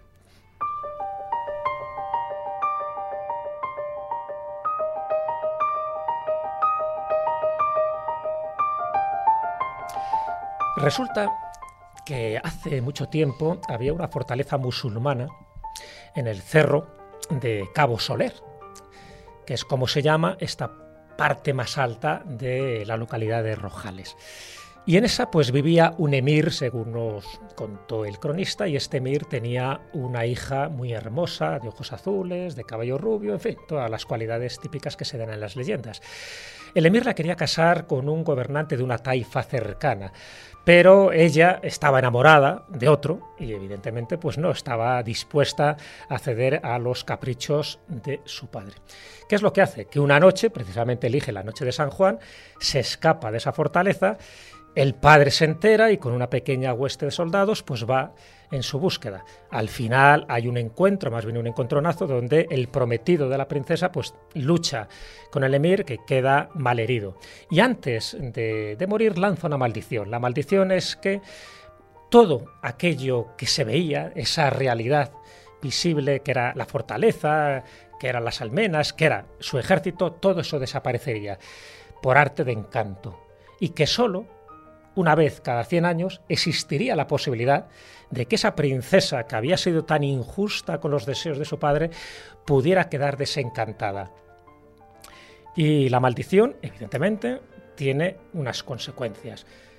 Solo un joven de noble corazón, en ese día, más bien en esa noche de San Juan, una vez cada 100 años, tiene que romper ese maleficio y llevar a la princesa en brazos hasta el río Segura. Y una vez que el agua toque los pies de la princesa, el encanto, el maleficio desaparecerá. Y nos contaba Fausto Cartagena, recuerdo que a finales del siglo XIX hubo un mozo que intentó de alguna forma cumplir estos deseos del más allá, que era rescatar a la princesa para que se perdiera su hechizo. Dicen que ese mozo, harto de valor, sube al Cerro Soler, al Cabezo Soler, y allí, justo cuando están dando las campanadas de las 12 de la noche, aparece una especie de cintas de colores en la entrada de la fortaleza. Recoge una de las de los colores de las cintas y en ese momento dice que se produce un gran fogonazo. La tierra se abre bajo sus pies y él sin arte ni parte, sin saber qué le está pasando, dice que cae de bruces hacia un lugar donde el espacio-tiempo desaparece. Ya no es la fortaleza, sino que ya se encuentra directamente allí con toda una procesión espectral de moros y cristianos. Y en el medio de esa procesión va la princesa. La princesa cruza la mirada con este joven gallardo eh, de la localidad de Rojales y le está pidiendo, casi implorando, que cumpla el ritual. El joven sabía la leyenda, porque era una leyenda que se había repetido siglo tras siglo. Así que el joven, con mucho más valor, se acerca hasta la procesión, coge en brazos a la princesa y en ese momento emprende el camino de descenso hasta el río Segura para intentar que la princesa moje sus pies y por fin conseguir eh, romper el hechizo y, por supuesto, pues los tesoros que pueda haber alrededor de todo esto.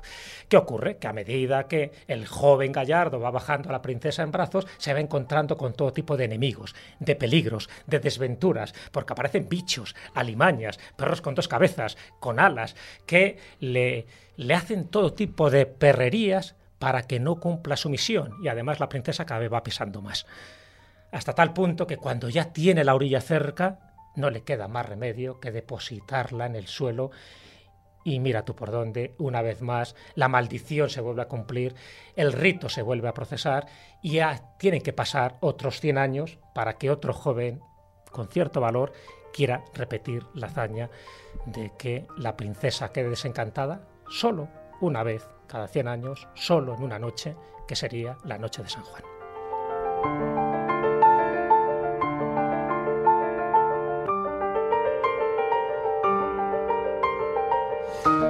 Jesús, la leyenda es mm, como un prototipo de la encantada, pero a mí me ha dejado exhausto, ¿eh?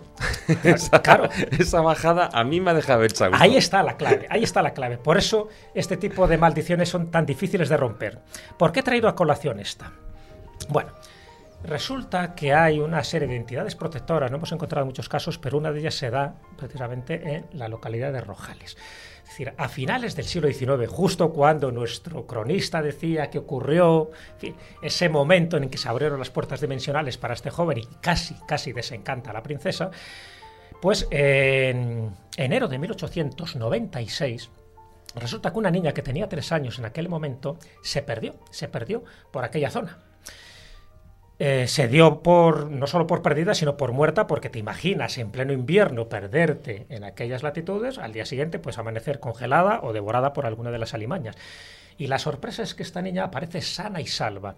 Y lo que cuenta, lo que llega a descifrar poco a poco, aparece al día siguiente en el barranco del búho, ya te digo, totalmente caliente de su cuerpo, sin ningún tipo de, de, raspadura ni de nada ¿no? en sus ropas. Y lo que cuenta es que una señora de luz, una entidad luminosa, la protegió con su delantal. Y que no solo eso, sino que un niño que aparecía por allí, que ella lo entendió que era un niño porque tenía su misma estatura, estuvo jugando a los montoncitos de arena. Bueno, pues esta, esta historia, que ya no es leyenda, es decir, de estas entidades protectoras que luego identificaron con la Virgen del Carmen por lo del delantal y el escapulario, también me lo encontré en el Picazo. En el Picazo, que es una localidad conquense, te encuentras que en el año 1943, en diciembre, otra niña, en este caso de 7 años, también desaparece aparece milagrosamente intacta y lo que cuenta es una historia parecida, que una entidad de luz, una señora, la protegió y la defendió contra cualquier inclemencia temporal. Y estamos hablando también de pleno invierno porque esto ocurrió en diciembre de 1943. ¿Qué ocurre? Que al lado donde se da este suceso en el Picazo, también hay una cueva de la Encantada, también una leyenda sanjuanera, también se dan unos patrones muy similares. Conclusión, ¿Por qué he elegido esta leyenda? Porque allí donde hay historias de moras, princesas encantadas, también hay historias de entidades luminosas femeninas que también protegen, protegen a los indefensos y que normalmente sea por encantamiento o sea por una maldición o sencillamente sea por la exageración propia de la leyenda, te está indicando de que esos lugares tienen poder y que esos lugares están protegidos por algún tipo de entidad, casi siempre femenina, que le convierte en un lugar sagrado. Ocurría en las épocas paganas, ocurre en las épocas cristianas. Luego las niñas, en un caso lo identificaron con la Virgen del Carmen, en otro caso lo identificaron con la Virgen del Rosario. Da igual, es una interpretación piadosa que se quiere hacer a algo que es inmortal, como son las leyendas. De ahí que tanto en Rojales como en el Picazo existen dos niñas que se salvaron milagrosamente, y esto es un dato histórico, pero a la vez están asociadas a dos lugares donde una princesa encantada, donde una mora o donde un hada tiene que cumplir su ritual escrupulosamente en la noche de San Juan.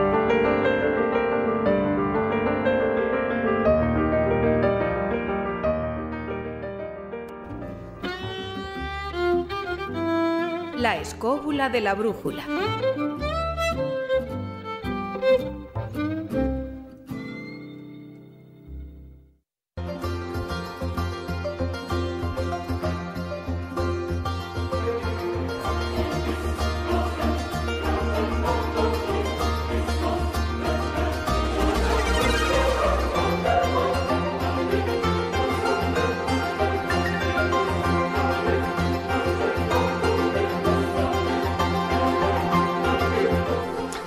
Una noche de leyendas, de relatos, evidentemente que sería ideal para esa noche de San Juan, ¿no? Pero bueno, sirve para cualquier noche y sobre todo si es de verano escuchar este programa de, de la escóbula de la brújula unas noches menos de unos días en particular de agosto, porque aquí tenemos a un querido amigo, Carlos Jesús Simancas. Hola, ¿qué tal estás, compañero? ¿Cómo estamos?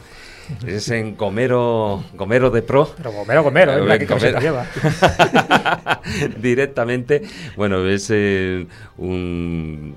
Eh, un querido amigo de, que está en el mundo de la comunicación, en vano lleva años eh, eh, llevando el frente del Silbo Digital, una página de, de, información de, de, la isla y también dirige y presenta el espacio radiofónico Tagor.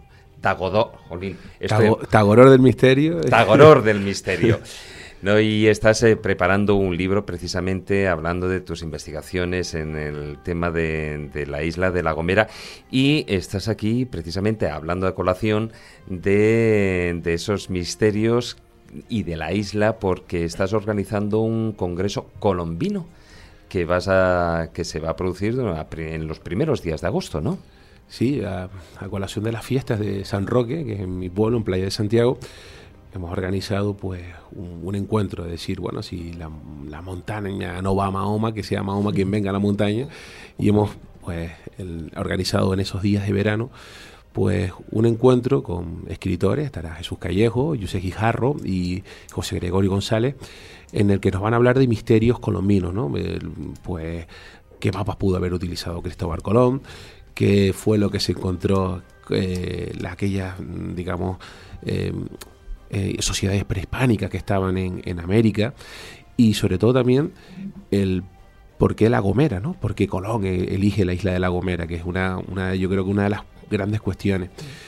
Y bueno, esto se le, se le, se le planteó al Cabildo Insular de La Gomera, lo, pues lo vio factible y, ahí, junto con el Ayuntamiento Alajero, estamos organizando pues dos días, 7 y 8 de, de agosto, pues tendremos pues a estos, a estos tres monstruos de la, de la comunicación pues a pie de playa, porque eso es como vamos a titular, un congreso a pie de playa. lo de la playa, lo de la playa me ha convencido. Sí, sí, sí, yo, creo que solo por eso ya vas, ¿no? Ya, lo de Colón, bueno, sí hay que hablar de Colón. Bueno, oye, si hay que hablar de Colón, se habla de si Colón. Si hay que ¿eh? desmontar a Colón, le desmontaremos.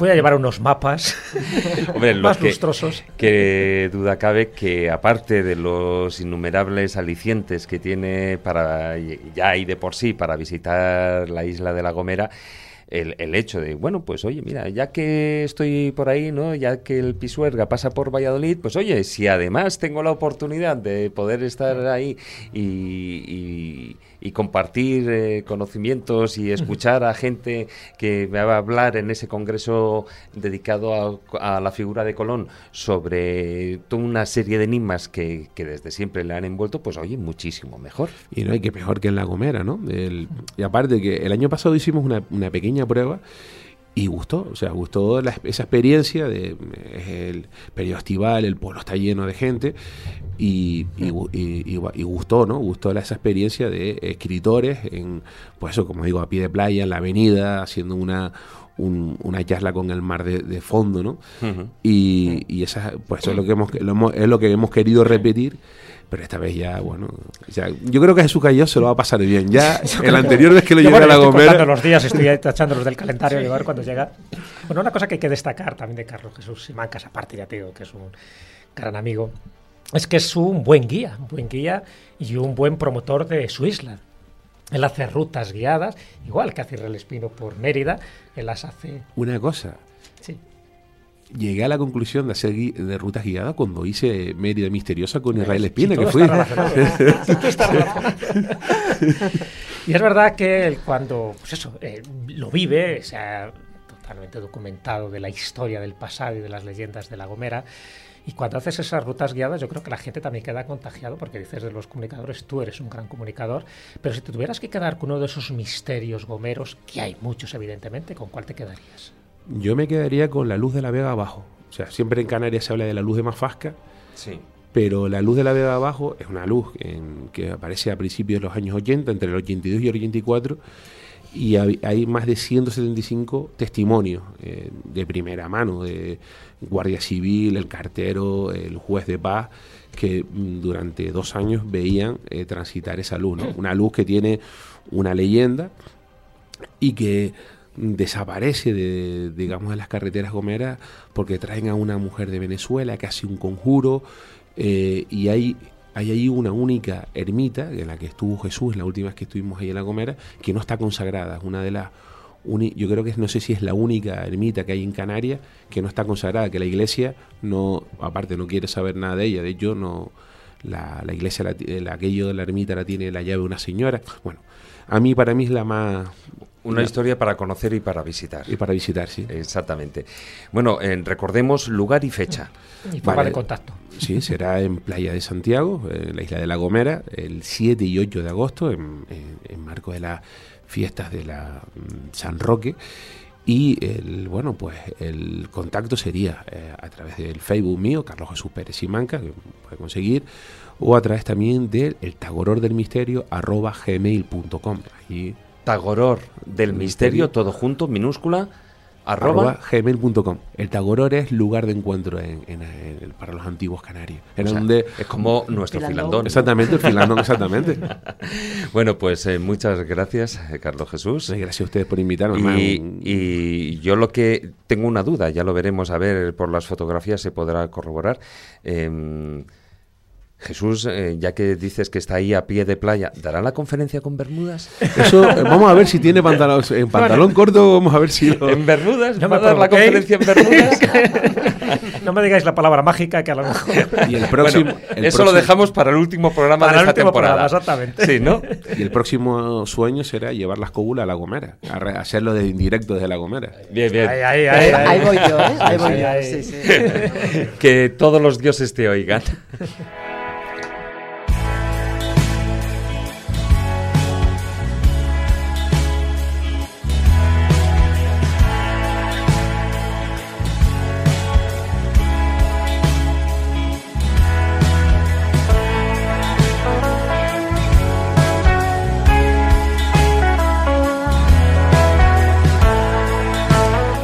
Bueno, pues hasta aquí ha dado de sí, bueno, daría mucho más, pero evidentemente, eh, sobre todo porque Raquel, si no, nos corta el cuello ya a todos por, por el tiempo y por razón. Bueno, a unos más que otros, ¿eh? pero bueno.